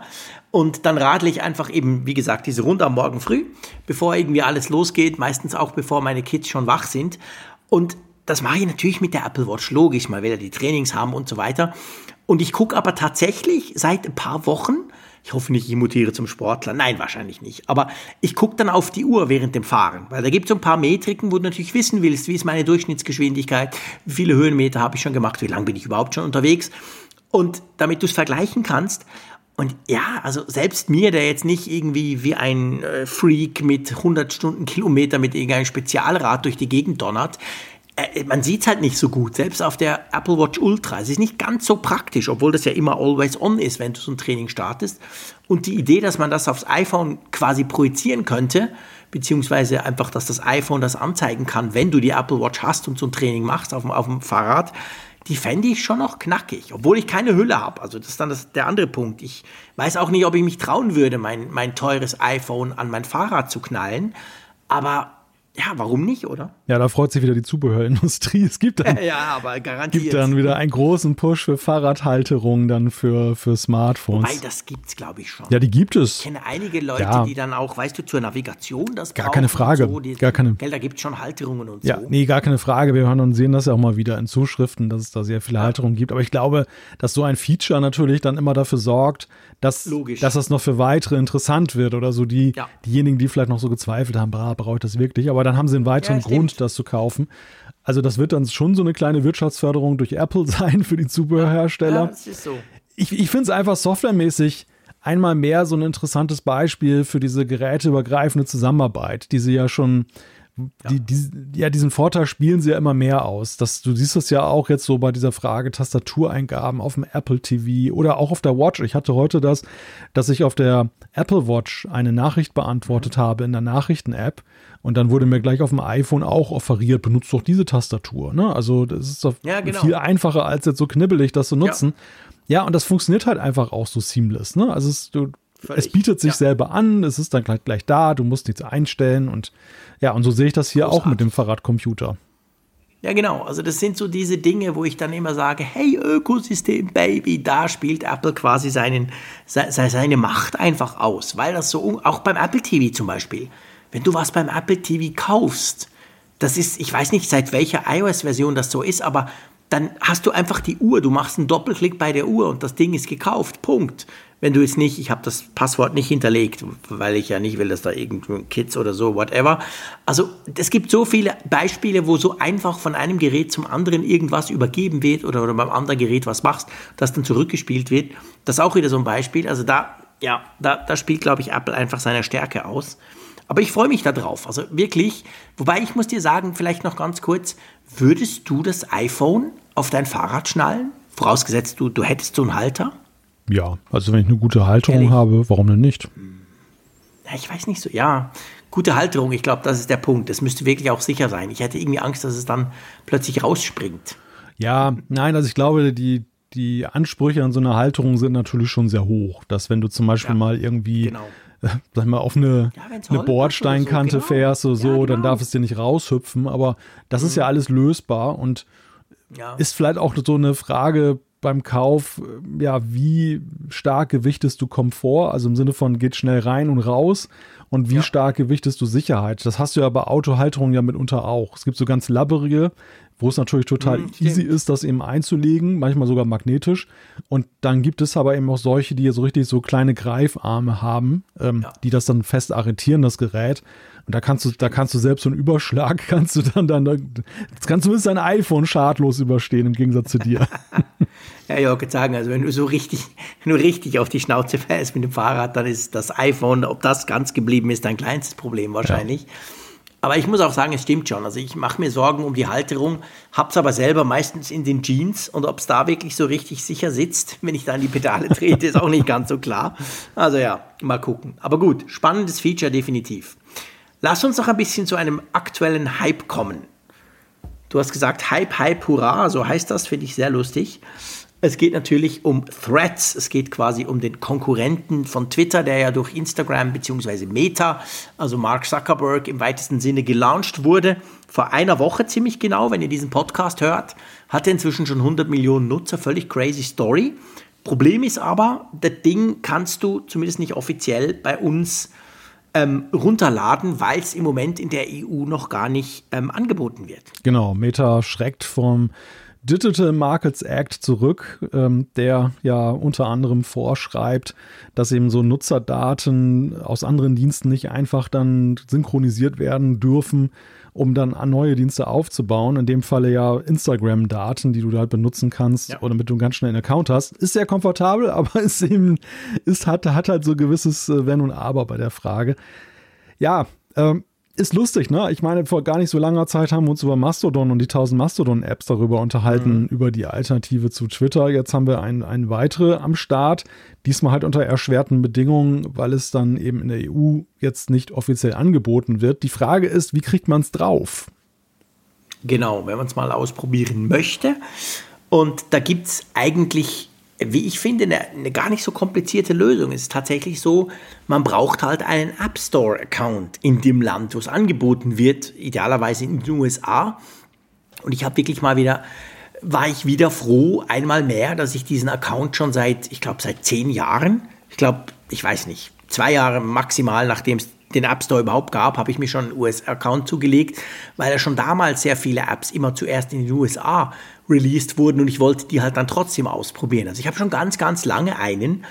Ähm, ja, und letztendlich kann man sich ja, ohne dass man sich aus der kompletten iCloud rausschmeißen muss, ich glaube, das ist sehr, sehr praktisch, das war früher nämlich nicht so, ähm, du kannst ja auch nur für die Käufe und die ganzen App Store Sachen kannst du dich quasi in einen anderen Account anmelden, oder? Genau, also wenn du erstmal diesen US-Account hast, ist das wirklich ganz easy. Das war früher mal umständlicher, dann musstest du erstmal komplett genau. aus der iCloud raus und wieder rein. Genau. Das geht ganz einfach, einfach als Untereinstellung, wenn man in diesen iCloud-Einstellungen ist und dann für den App Store. Der, der Weg dorthin ist so ein bisschen Grauzone, ne? weil du musst ja eine US-Adresse angeben, da kannst du dir nicht eine ausdenken, weil Apple das augenscheinlich nicht überprüft. Und äh, solange du nicht jetzt irgendwie auch eine Kreditkarte brauchst, da bräuchtest du eine US-Karte, äh, ist es sowieso eigentlich relativ easy. Also die kostenlosen ja. Sachen kannst du dann ganz einfach runterladen. Aber es ist halt, ja, wenn man jetzt die Geschäftsbedingungen durchliest, ist es wahrscheinlich irgendwie ausgeschlossen oder irgendwie nicht erwünscht. Ja. Das, dessen sollte man sich halt bewusst sein, dass man da, Absolut. dass die Neugierde da ein gewiss, ein, ja, ein gewisse Regeln brechen lässt, beziehungsweise eben über in Grauzonen übergehen lässt. Es gibt aber noch einen eleganten anderen Weg mittlerweile und da muss man gar keinen US-Account haben. Das ist nämlich, dass äh, Meta auch über Testflight ein Beta-Programm hat und mhm. die, die App dann eben auch darüber bereitstellt. Also da muss man einfach nur mal diesen Beta. Wenn, ist das noch offen? Ja, ich, das ist die Frage. Es, es, geht natürlich mal schnell dann voll, weil viele ja darauf einsteigen und du hast ein gewisses Limit. Ich bin lustigerweise da noch reingekommen. Also ich habe das tatsächlich auch mhm. über Testflight hier noch im Angebot. Und ja, ich auch. Ich bin, ich habe mir das auch noch, also ich, man muss ja den Link klicken und das quasi annehmen, dann ist man da drin in der Beta-Testgruppe. Ich habe das auch gemacht, nachdem ich es mir aber über den, meinen US-Account runtergeladen hatte. Ähm, bin auch drin, habe jetzt aber gesehen, zum Beispiel heute Abend tatsächlich kam ein Threads-Update. Aber das ist nicht in Testflight drin. Also in Testflight ist noch die in Anführungszeichen andere Version drin. Ob sie älter ist oder nicht, weiß ich gar nicht. Aber über die App Store-Version kam heute von Thread das erste Update. Und was dort aber auch cool ist, einfach, dass ihr es wisst. Früher war auch das mühsam. Du musstest quasi von Hand den App Store wechseln und mal gucken, ob die da ein Update kriegt. Heute ist das völlig normal. Ihr geht in euren App Store, auch wenn ihr schon lange wieder in meinem Fall jetzt mit dem Schweizer Account verbunden seid. Er zeigt euch aber trotzdem die, die, die, die, die Updates in anderen Accounts, also in anderen Stores an und ihr gebt dann noch einmal euer Passwort von diesem ausländischen App Store ein und gut ist und dann wird das Ganze aktualisiert. Also ihr bleibt trotzdem auf dem aktuellen Stand. Das war nämlich früher nicht so. Das hat Apple irgendwann mal angepasst. Also ja, eben Testflight ist so, ich, man kann glaube ich eine Million, oder? Können rein. Ja, das hat Apple über die Jahre immer weiter erhöht, die, die mhm. maximale Möglichkeiten. Das ist immer die Frage auch, wie derjenige, der das anbietet, was er denn möchte, also welche Größe, ja. welchen Umfang. Hier ist es augenscheinlich wirklich so, dass Meta das äh, wohl augenscheinlich ziemlich egal ist, dass sie das relativ ja. hoch skaliert haben. Und das ist halt so, ein, so, ein, so, eine Chance, dann eben, wenn man noch einen Platz kriegt, Absolut. das dann auch auf diese Weise zu. Das ist super einfach. Da müsst ihr euch um gar nichts kümmern und gar keine irgendwelchen Fake-Accounts anlegen. Könnt da einfach rein und das entsprechend ausprobieren. Ja, und uns findet man da ja auch. Oh, Breaking News, Breaking News sehe ich gerade. Ich sehe gerade die Nachricht, dass äh, Rapid Security Response Patch ist wieder rausgekommen. Ach komm, schau mal in deinem iPhone. Ich mache es jetzt nicht, weil sonst bricht bei mir die Internetleitung zusammen. Aber du kannst es ja mal testen. Ich Hast werd, kriegst du es werde das jetzt mal ausprobieren, hier live in der Sendung sozusagen. Für euch natürlich ein alter Hut, weil das dann alle wahrscheinlich schon gesehen habt, bis, bis dann genau. die Sendung. Wahrscheinlich sind die ersten Zuschriften oh. schon. Ah, guck mal. Das ist ja geil. Guck. Jetzt, jetzt, gehen wir, jetzt gehen wir das zusammen durch. Ja, Erlebt das quasi live wir, um Viertel wir, nach elf. Wir haben vorhin vermutet oder wir haben vorhin darüber gerätselt, welcher Buchstabe könnte es sein? A oder B? Und jetzt ist C. Es ist C. Vor allem ist geil, du hast ja nicht drauf. Wie groß ist es bei dir? Bei mir ist es 2,8 Megabyte groß. Ja, bei mir auch. Das entspricht aber, glaube ich, auch dem Original. Ich, ich meine, das war auch dabei. Ja, meinst du? Ich dachte, es sei 200 gewesen, aber vielleicht. Nein, nein, nein, nein, nein, nein, das, das war das. War das so klein? Das war auch sehr klein, ja, doch, da. Das ist ja geil. Ja, okay. Da ist es wieder. Ja, bei mir ist auch nur 2,8. Soll ich es mir ganz schnell laden, damit es nicht wieder weggeht? Ja, klar. Ich meine, du hast ja nicht. du meinst damit, falls es wieder zurückgezogen wird. Sicherheitsmaßnahme Doch, angefordert, steht jetzt hier. Du lädst dir das jetzt und zwar einfach drum, damit wir nachher die Bildversion vergleichen können. Einverstanden? Ja. Ich lade es mir nicht, schon nur wegen der Internetleitung. Da kommt es auf jedes Byte an, liebe Freunde, ich sag's euch. Aber du kannst das ja laden, wir machen ganz normal weiter und genau. dann, wenn du es geladen hast, neu gestartet hast und alles, dann gucken wir mal, wie die Bildversion ist von meinem, ich habe das A drauf, und von deinem, der dann quasi die neueste Version drauf hat. Einverstanden? Ist eine spannende Folge heute, wo dann Live-Entwicklungen sind. Wer weiß, vielleicht, ja, vielleicht erscheint die Vision Pro noch im Laufe dieser Sendung. oh, genau. Vorgezogen. Dann kommt direkt der DHL-Bote und bringt ein Testgerät. Genau, um halb zwölf in der Nacht. Und mich findet er dann nicht. Ja, und dummerweise kriegt es war nur eine Chance. Es geht dann halt zurück zu Apple, genau. oh je. Ja, ja träum weiter, mein Zurück Lieber. zum laufenden Programm. Zurück zum laufenden Programm, genau. Also, ähm, ja, ich glaube, zu Threads muss man nichts mehr sagen, kann man ausprobieren. Ich finde es ganz spaßig dort, muss ich ganz ehrlich sagen, aber ich bin natürlich auch um jede Alternative zu Twitter froh. Die Diskussion wollen wir nicht wieder aufmachen. Aber ähm, lass uns, wollen wir zu unserem nächsten Thema kommen? Einverstanden? Ja, genau, lass uns zum nächsten Thema kommen. Da geht es um einen Geburtstag und zwar um den des ja. App Stores. Der ist 15 Jahre alt geworden. Ja, völlig verrückt eigentlich. Vor 15 Jahren ist der App Store gestartet. Am Montag war das, glaube ich. Und ähm, ja, crazy, wenn man sich das vorstellt. Ähm, das erste iPhone kam ja noch ohne App Store. Steve Jobs war ja am Anfang ein erklärter Gegner von App Stores. Er fand das blöd, beziehungsweise überhaupt von Apps. Er fand, man kann ja alles mit Web-Apps machen und der Rest, den, den, den, den liefert euch Apple quasi frei Haus, das ist schon drauf. Aber zum Glück für uns alle hat er sich dann umstimmen lassen. Und mit dem iPhone 3G kam dann eben der App Store. Ich weiß das noch, weil ich ja für das iPhone 3G angestanden bin in der Nacht. Das einzige Apple-Device, wo ich wirklich um 4 Uhr am Morgen vor dem Store stand und dann gewartet habe und dann nur noch ein weißes bekommen habe, statt das schwarze, das ich wollte. Aber das war gleichzeitig eben bei uns in der Schweiz der Start vom iPhone, der offizielle, plus natürlich der Start vom, ähm, vom App Store man könnte ganz runter scrollen, habe ich natürlich nicht gemacht zur Vorbereitung dieser Sendung, gebe ich zu, aber weißt du noch ungefähr, was deine erste App war? Ich glaube, das war dieses, wie hieß es denn noch, äh, Super Monkey Ball oder so. Keine Ahnung. Das war so ein, das war ein relativ, das war so ein relativ beliebtes Spiel, was es am Anfang okay. gab. Das, das, das, äh, das ist das Lustige, es gleicht sich aber vielen. Ich habe das bei Jean Gruber gesehen, dem Apple-Blogger. Mhm. Der hatte nämlich auch relativ viele Sachen da drin, die ich da auch so als erste Apps dann runtergeladen. Unter anderem auch noch den, mhm. den AIM, ne? Du erinnerst dich? Diesen Messenger von, von, von AOL. Ach so, der AIM, ja natürlich, ja stimmt, genau. Der, der war damals auch noch so. Der war natürlich auch dabei. iBeer nicht vergessen. iBeer, ja, nicht früh, zu vergessen. Früh dabei, weißt du noch? oh ja, oh ja. Ich bin wieder für die Spaßsektion zuständig, sehe ich gerade. ähm, ja, ich weiß jetzt nicht mehr genau, was meine ersten Apps waren, aber es war tatsächlich so. Es waren natürlich viele, viele dann ähnliche. Es war ja, glaube ich, am Anfang 500 Apps, oder? Ja, genau. Die ersten waren 500 Apps insgesamt. Sehr geil, wenn man sich denkt, diese Revolution, die damit quasi angestoßen wurde. Es, Android hat ja dann auch Apps bekommen und ja, heute ohne Apps kann man sich ja gar nichts mehr vorstellen mit, mit Windows Mobile haben wir dann gelernt, dass, äh, dass egal wie viel Geld du reinbutterst, wenn du keine Apps hast, dann startet ein mobiles Betriebssystem einfach nicht. Also die Apps waren dann plötzlich das Wichtigste. Also kann man sich gar nicht mehr vorstellen, wie man ohne sein könnte, oder? Ja, ist undenkbar, so eine Welt ohne Apps. Also lustigerweise ist es aber ja trotzdem so, man hat so seinen Standard, äh, seinen Standardkasten, Werkzeugkasten an Apps, ja, den man so benutzt. Das ist ja gemessen an dem irrsinnig großen Angebot ja doch recht überschaubar, was die meisten installiert haben und was sie tatsächlich benutzen. Aber ja. trotzdem, also die, die Apps sind halt halt der Schlüssel zu vielen Diensten, die, glaube ich, dem Smartphone geholfen haben bei seinem Durchbruch. Ja, absolut aber die auch unseren Alltag halt bereichern. Also ohne die das Smartphone sicherlich auch ein Stück weit nicht so attraktiv wäre. Nein, also ich glaube, ist, der, der, Erfolg des Smartphones ist untrennbar mit Apps, mit Apps quasi verbunden. Und trotzdem ist es ja so, gerade für Apple, für Android weniger, aber für Apple stehen ja, ähm, ja große Umwälzungen ins Land eigentlich, was den App Store anbelangt. Ja, zumindest auf europäischem Boden kann man ja, sagen. Okay, ja, genau. Die am Stammmarkt ja bislang noch nicht, wobei die Diskussion ja auch dort ja teilweise geführt wird.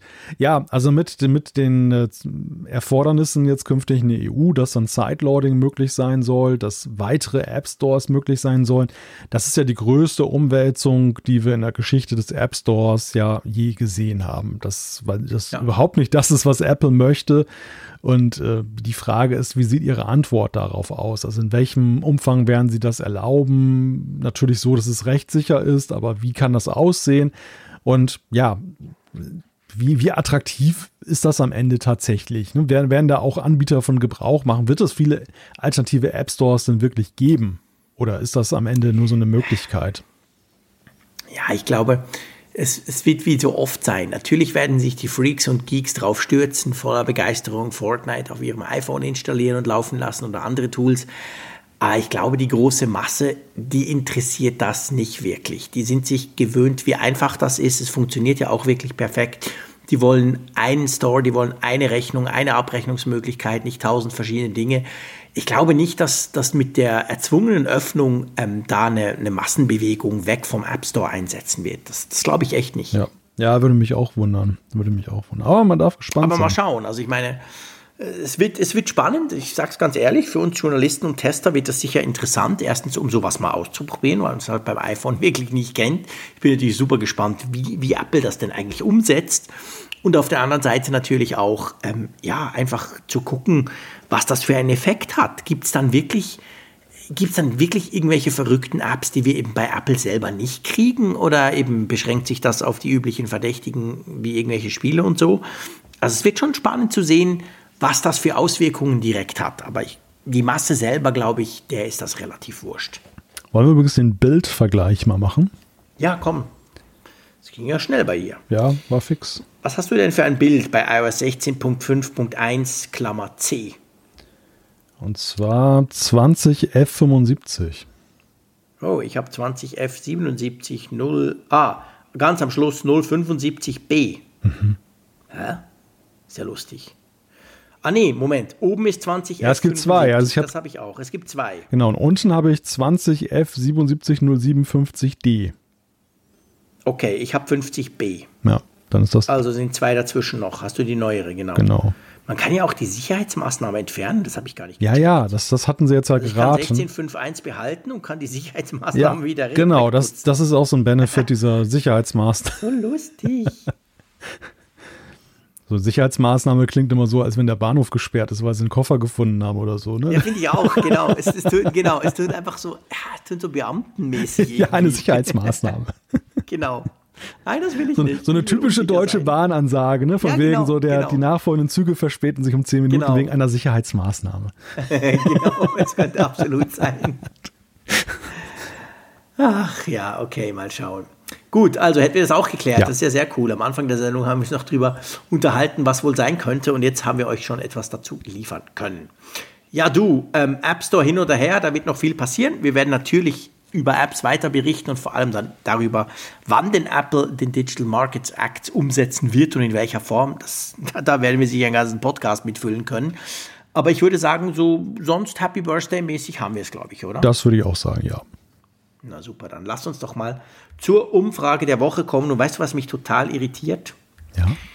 Du weißt ja immer, wenn wir, ähm, also während wir ja aufnehmen ähm, und wenn wir zu einem neuen Thema kommen, dann trage ich ja die Zeiten quasi ein, damit wir nachher unsere Shownotes auch korrekt haben.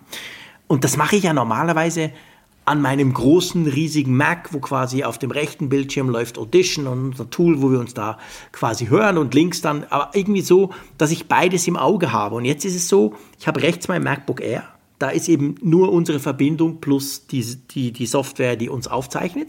Und links auf diesem verrückten Windows-PC habe ich ja unser Skript. Und allein, dass ich von rechts quasi, wo ja die Zeit läuft, auf meinem Tool nach links switchen muss und gleichzeitig reden, führt dazu, dass ich wahrscheinlich die Zeiten 50 Prozent falsch eingegeben habe. Ich werde das nachher alles überprüfen, aber. Oh je. Das ist schon komisch, wenn man sich solche Dinge gewöhnt ist. Weißt du, jetzt muss ich da den Kopf drehen, das muss ich sonst nicht.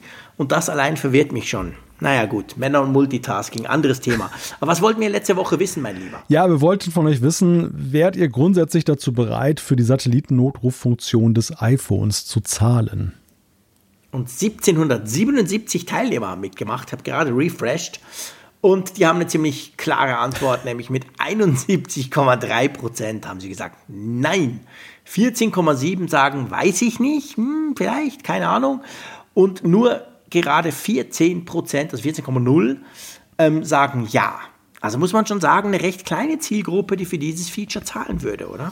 Ja, ich habe es mir auch schon fast gedacht, also dass das so ja, diejenigen sind, die wirklich einen konkreten Use Case vor Augen haben und sagen, da ist mir Sicherheit an der Stelle was wert, dass das aber nicht das Gros der Nutzer sein wird. Und ähm, ja, dass, dass Apple, also wir haben ja letzte Woche darüber diskutiert, über mögliche Ausbaumöglichkeiten dieses Satellitendienstes, dass das sicherlich alleine schon notwendig sein wird, wenn man das jetzt auf eigene Füße stellen will, dass, dass man da die, die Zahlungsbereitschaft erhöht. Ja, wenn man das monetarisieren will, da muss, da muss mehr kommen als die Möglichkeit, dass man sich da finden lassen kann. Ah, ich kann das ja mal wieder ausprobieren hier. In Holland geht das ja. Bei uns in der Schweiz geht das ja noch nicht, wobei es ist schwierig, das zu triggern, weil wir haben, ich habe hier überall Empfang. Na, mal gucken. Aber vielleicht versuche ich mal einen kleinen Test zu machen, wenn ich schon mal in einem Land bin, wo das Feature aktiviert ist. Ja, mal gucken. Das stimmt. Was wollen wir denn wissen ähm, für, für die neue Frage? Wir wollen in dieser Woche wissen, in welchem Umfang nutzt du soziale Netzwerke wie Facebook, Twitter, Instagram und Co. Ihr könnt dann sagen, ja, hey, viel, wenig oder gar nicht. Einfach mal so ein bisschen gucken, wie ihr Social Media mäßig unterwegs seid. So, dann lass uns zum letzten Teil einer jeden, jeden Sendung kommen und zwar zu Zuschriften unserer Hörerschaft. Und bevor wir das tun, bevor wir das en Detail quasi machen und ein paar Zuschriften noch reinnehmen, muss ich mich entschuldigen bzw. berichtigen. Wir haben sehr viele Zuschriften bekommen, wo Leute doch ganz klare geografische Kenntnisse offenbart haben, die mir natürlich fehlen. War ja nicht, war ja nicht erstaunlich. Und zwar ging es um den Leuchtturm in den Bergen der, den doch der ein oder andere kennt, der steht natürlich nicht am Julia-Pass, sondern die Rheinmündung und gleichzeitig eben dieser kleine Leuchtturm, der steht am Oberalp-Pass. Das habe ich nicht gecheckt. Das hat unsere Zuschrift, glaube ich, der Ulrich, der hatte ja Julia-Pass geschrieben. Aber ich hätte es natürlich mal überprüfen müssen. Habe ich nicht gemacht und äh, entschuldige mich, weil ich an beiden noch nicht war. Keine Ahnung. Aber ähm, ja, es ist also auf jeden Fall der Oberalp-Pass. Ich habe die Gelegenheit genutzt. Wenn ihr mal den Leuchtturm sucht, nicht, dass ihr an den falschen Ort fahrt. ich habe die Gelegenheit tatsächlich genutzt und habe mir diesen Leuchtturm auch nochmal angeguckt. Also jetzt nicht in Persona, sondern als, äh, als Bild. Das hätte mich jetzt gewundert, dass du nicht sagst und einfach zu uns in die Berge fährst. Ja, bei eben den Learjet rein, rübergeflogen, angeguckt. Nein, ja, genau. nein, nein, Quatsch. Aber das, äh, ja. Ist lustig, gell? Ja, ja, ja. Das ist, äh, ja, ist eigentlich eher so ein, so ein kleineres Leuchtfeuer, ne? Also so ein, so ein klassischer, riesiger Leuchtturm ist es ja nicht. Nee, na, nee, natürlich, habe ich auch gesagt. Also das ist kein Riesending, natürlich nicht wie der, der da bei dir draußen im Jadebusen steht, aber ähm, ja, einfach, einfach halt witzig, ja. dass der tatsächlich dort irgendwo ist. Und das haben uns diverse Leute geschrieben, also der Michael zum Beispiel, aber auch andere haben genau das gesagt und ähm, einfach vielen Dank dafür, dass ihr da quasi uns berichtigt habt. Das, das war wichtig und ja, soll ja nicht sein, dass ich da irgendwelchen Quatsch erzähle. Dann auch noch aus der Schweiz, peinlich genug. Aber ja, ich war noch nie dabei. Einmal mehr habe ich mir vorgenommen, den vielleicht doch mal anzugucken. vielleicht nicht im Winter, da sind solche Pässe immer eine Herausforderung. Aber im Sommer oder im Herbst wäre das sicher mal lustig. Gut. Möchtest du zum Feedback rüberschwenken. Genau, ich äh, lasse den Leuchtturm mal ein Leuchtturm sein und gehe mal genau. hier zu dem Feedback, was Ari uns geschickt hat. Und zwar mhm. schreibt er, ich und auch viele andere haben das Problem, dass die Apple Podcast App keine Benachrichtigungen schickt, wenn eine neue Folge verfügbar ist. Gerade beim Apfelfunk Podcast kriege ich nie eine Benachrichtigung. Bei anderen kommt hin und wieder mal eine Meldung, dass eine neue Folge verfügbar ist. Wisst ihr etwas darüber oder habt gar selbst das Problem? Alles, was das Internet bietet, habe ich schon ausprobiert. Bei anderen Apps wie Overcast funktioniert das ohne Probleme. Ich weiß, was du jetzt sagen wirst. was denn? Sag's Malte, du nutzt doch Overcast, oder? Ja, ja, ich nutze Overcast, ja, ja, aus gutem Grund. genau, genau, eben, genau. Sag doch einfach, hey, brauch doch Overcast. ähm, weil ich, ich nutze ja immer noch Apple Podcast, peinlich genug eigentlich, aber irgendwie habe ich mich so daran gewöhnt, an das schlechte UI und vor allem an die schlechten, unzuverlässigen Funktionen, dass ich auch nicht mehr kann ohne. Aber bei mir ist tatsächlich genau gleich, wie der Ari das beschreibt. Ich kriege nie eine Benachrichtigung. Witzig. Ich kriege völlig random ab und zu Benachrichtigungen von Podcasts, die ich abonniert habe. Aber wirklich völlig random. Da kommt, hey, da gibt es eine neue Folge, pipapo. Aber vom Apfelfunk, also ich, ich will nicht sagen nie, aber sehr, sehr selten. Keine Ahnung, woran das liegt. Gut, ich weiß ja immer, wann er kommt. Also mhm. ich brauche auch keine Benachrichtigung für den Apfelfunk. Aber ähm, ja, das ist schon komisch. Irgendwie auch da habe ich das Gefühl, ich weiß nicht. Ich habe auch, ich hab auch lange keine mehr gesehen. Also eine, eine, eine Weile kam immer recht, recht zuverlässig eine und das war mhm. für mich auch mal so das Signal, dass dann der Upload wirklich funktioniert mhm. hat, dass die Folge dort angekommen genau. ist. Denn man muss ja genau. nach wie vor sagen, dieses nicht die Podcast-App, aber das zugrunde liegende Verzeichnis ist ja auch so für viele Dritt-Apps das Maß der Dinge. Und wenn man dort ja, halt mit absolut. der Folge auftaucht, dann kann man sich sicher sein, ist seit der Podcast die auch kriegen. genau auch in den anderen Dritt-Apps dann verfügbar. Aber ich muss da heute Nacht mal jetzt drauf achten, wenn wir die nächste Folge veröffentlichen. Aber ich kann mich nicht so recht erinnern, dass da was kam. Es war in der Regel immer Overcast, was mir ins Auge gefallen ist. Schon, gell? Ja. Wir werden mal ein Auge drauf halten. Aber also du bist definitiv nicht allein, lieber Ari. Das ist, glaube ich, ein weiter verbreitetes Problem. Sage ich jetzt einfach mal so. Gut. Soll ich zum nächsten springen? Ja, mach mal. Gut, dann würde ich mal den Matthias nehmen. Und zwar schreibt er, beim Thema AR-Kit des Autos hatten wir vor ein paar Folgen, liegt ihr vielleicht beide falsch. Denkbar ist doch auch, dass gar kein iPhone im Auto mehr nötig ist. Die OEMs verbauen im Auto ein vollkommen extrem abgespecktes iPhone, also lediglich eine Sendung. Hatten wir das nicht schon? Das kann durchaus sein. Bin gerade unsicher. Haben wir das nicht schon diskutiert? Doch, das hatten wir schon. Die Zuschrift hatten wir letztes oder vorletztes Mal. ich bin zwar in den Ferien und massiv verwirrt, gebe ich gerne zu weil ich schon ziemlich runterfahre, aber ich glaube, die hatten wir schon. Ja, wäre mal spannend herauszufinden, ob wir das Gleiche dann als Reaktion darauf sagen. ja, oh ja, peinlich, genau. Oder wenn wir sie nicht hatten, ob uns jemand schreibt, hä, nee, Moment, das stimmt gar nicht. Ich habe extra nachgehört. Ja. Wir haben so Hörer, die kennen unseren Podcast besser als wir. Ich lasse es mal noch drin, genau, aber ich glaube, das, wir hatten es tatsächlich. Lass mal drin und wenn wir viel Widerspruch hören, dann ja. werden wir sie beim nächsten Mal dann genau. bevorzugt behandeln. Ah, ich sage euch, ich bin sowas von im Feriengroove. Ähm, ich kriege überhaupt nichts mehr mit, aber trotzdem umso schöner. Wir gehen zum Jens. Er schreibt, ganz viele sprechen doch von komplizierten Brillengläser in der Vision Pro. Aber ist es nicht so, dass man lediglich eine Lesebrillenstärke braucht? Ich schaue ja nicht wirklich in den Raum, in die Weite, wenn ich die Landschaften ansehe, sondern tatsächlich schaue ich immer auf das nahe Display, auf dem mir alles dargestellt wird. Ich kann mir daher nicht vorstellen, dass es große Aktionen bei der Anpassung geben wird. Genauso wie ich eine Lesebrille am Ständer eines Supermarkts in 0,5er Dioptrienschritten kaufe, werden die Gläser für die Vision geschliffen.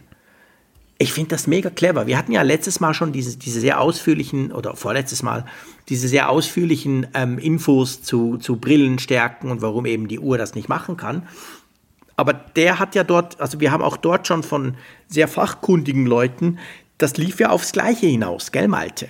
Weil ich habe ja, glaube ich, gesagt, boah, das wird dann schwierig mit Fricks komplizierter Megabrille.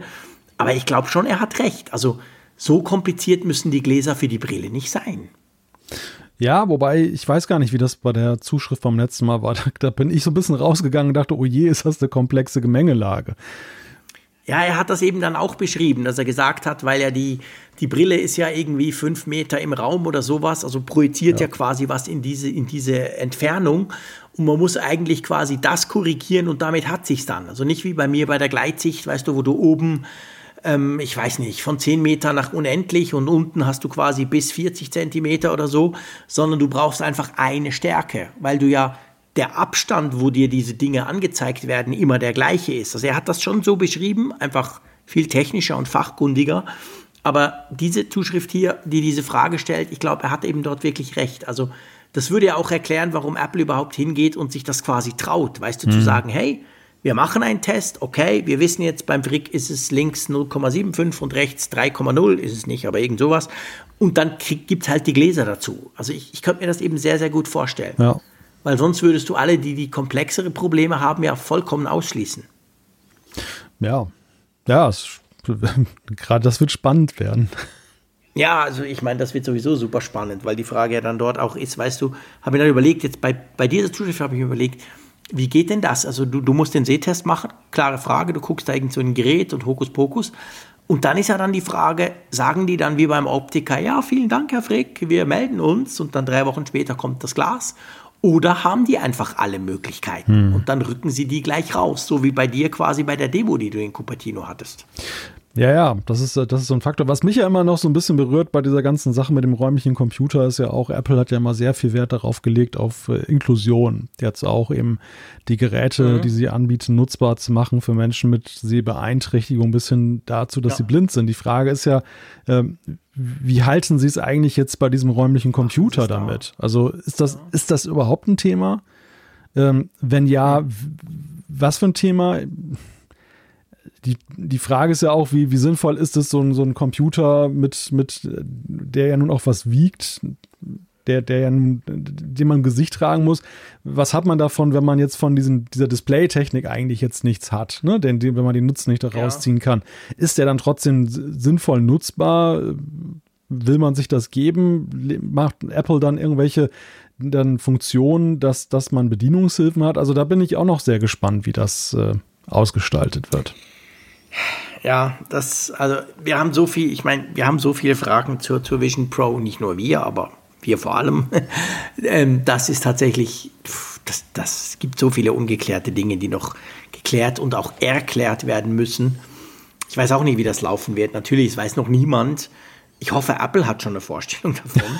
ja. Vielleicht aber auch noch nicht die Finale, ja. weißt du, wie sie es dann wirklich quasi im Massengeschäft, sage ich mal, umsetzen wollen. Mhm. Aber das mit der Inklusion finde ich schon ein sehr, sehr wichtiger Punkt. Da hast du natürlich recht. Also Apple steht ja gerade dafür, dass, dass es x tausend Möglichkeiten gibt, wie du das iPhone eben nutzen kannst, wenn du nichts hörst, wenn du nichts siehst und so weiter.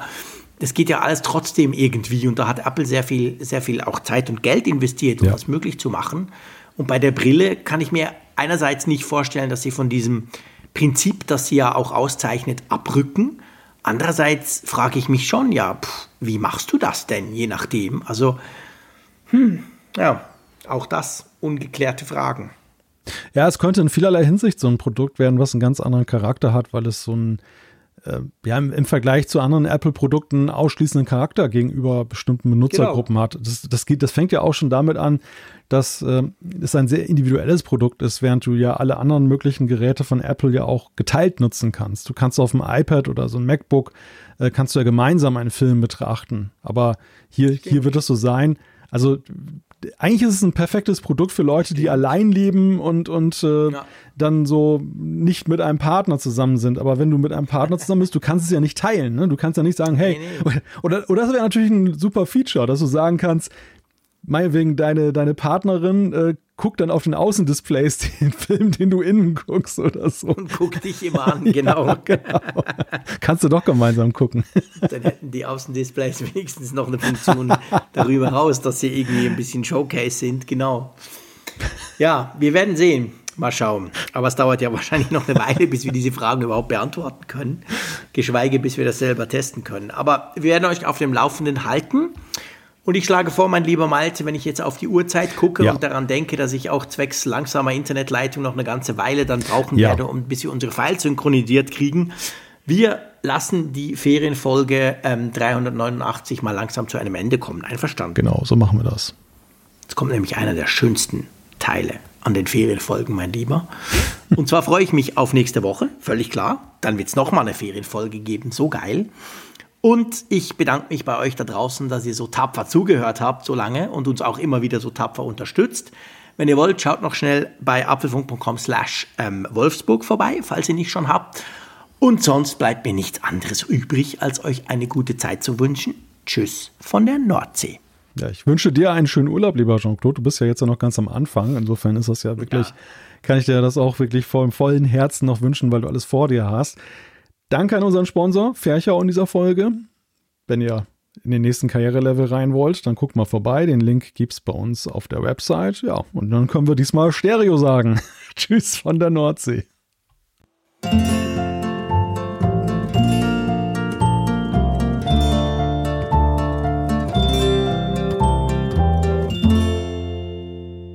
Immer auf Empfang mit Funkgerät, der App zum Apfelfunk. Lade dir jetzt Funkgerät für iOS und Android kostenlos im App Store und bei Google Play.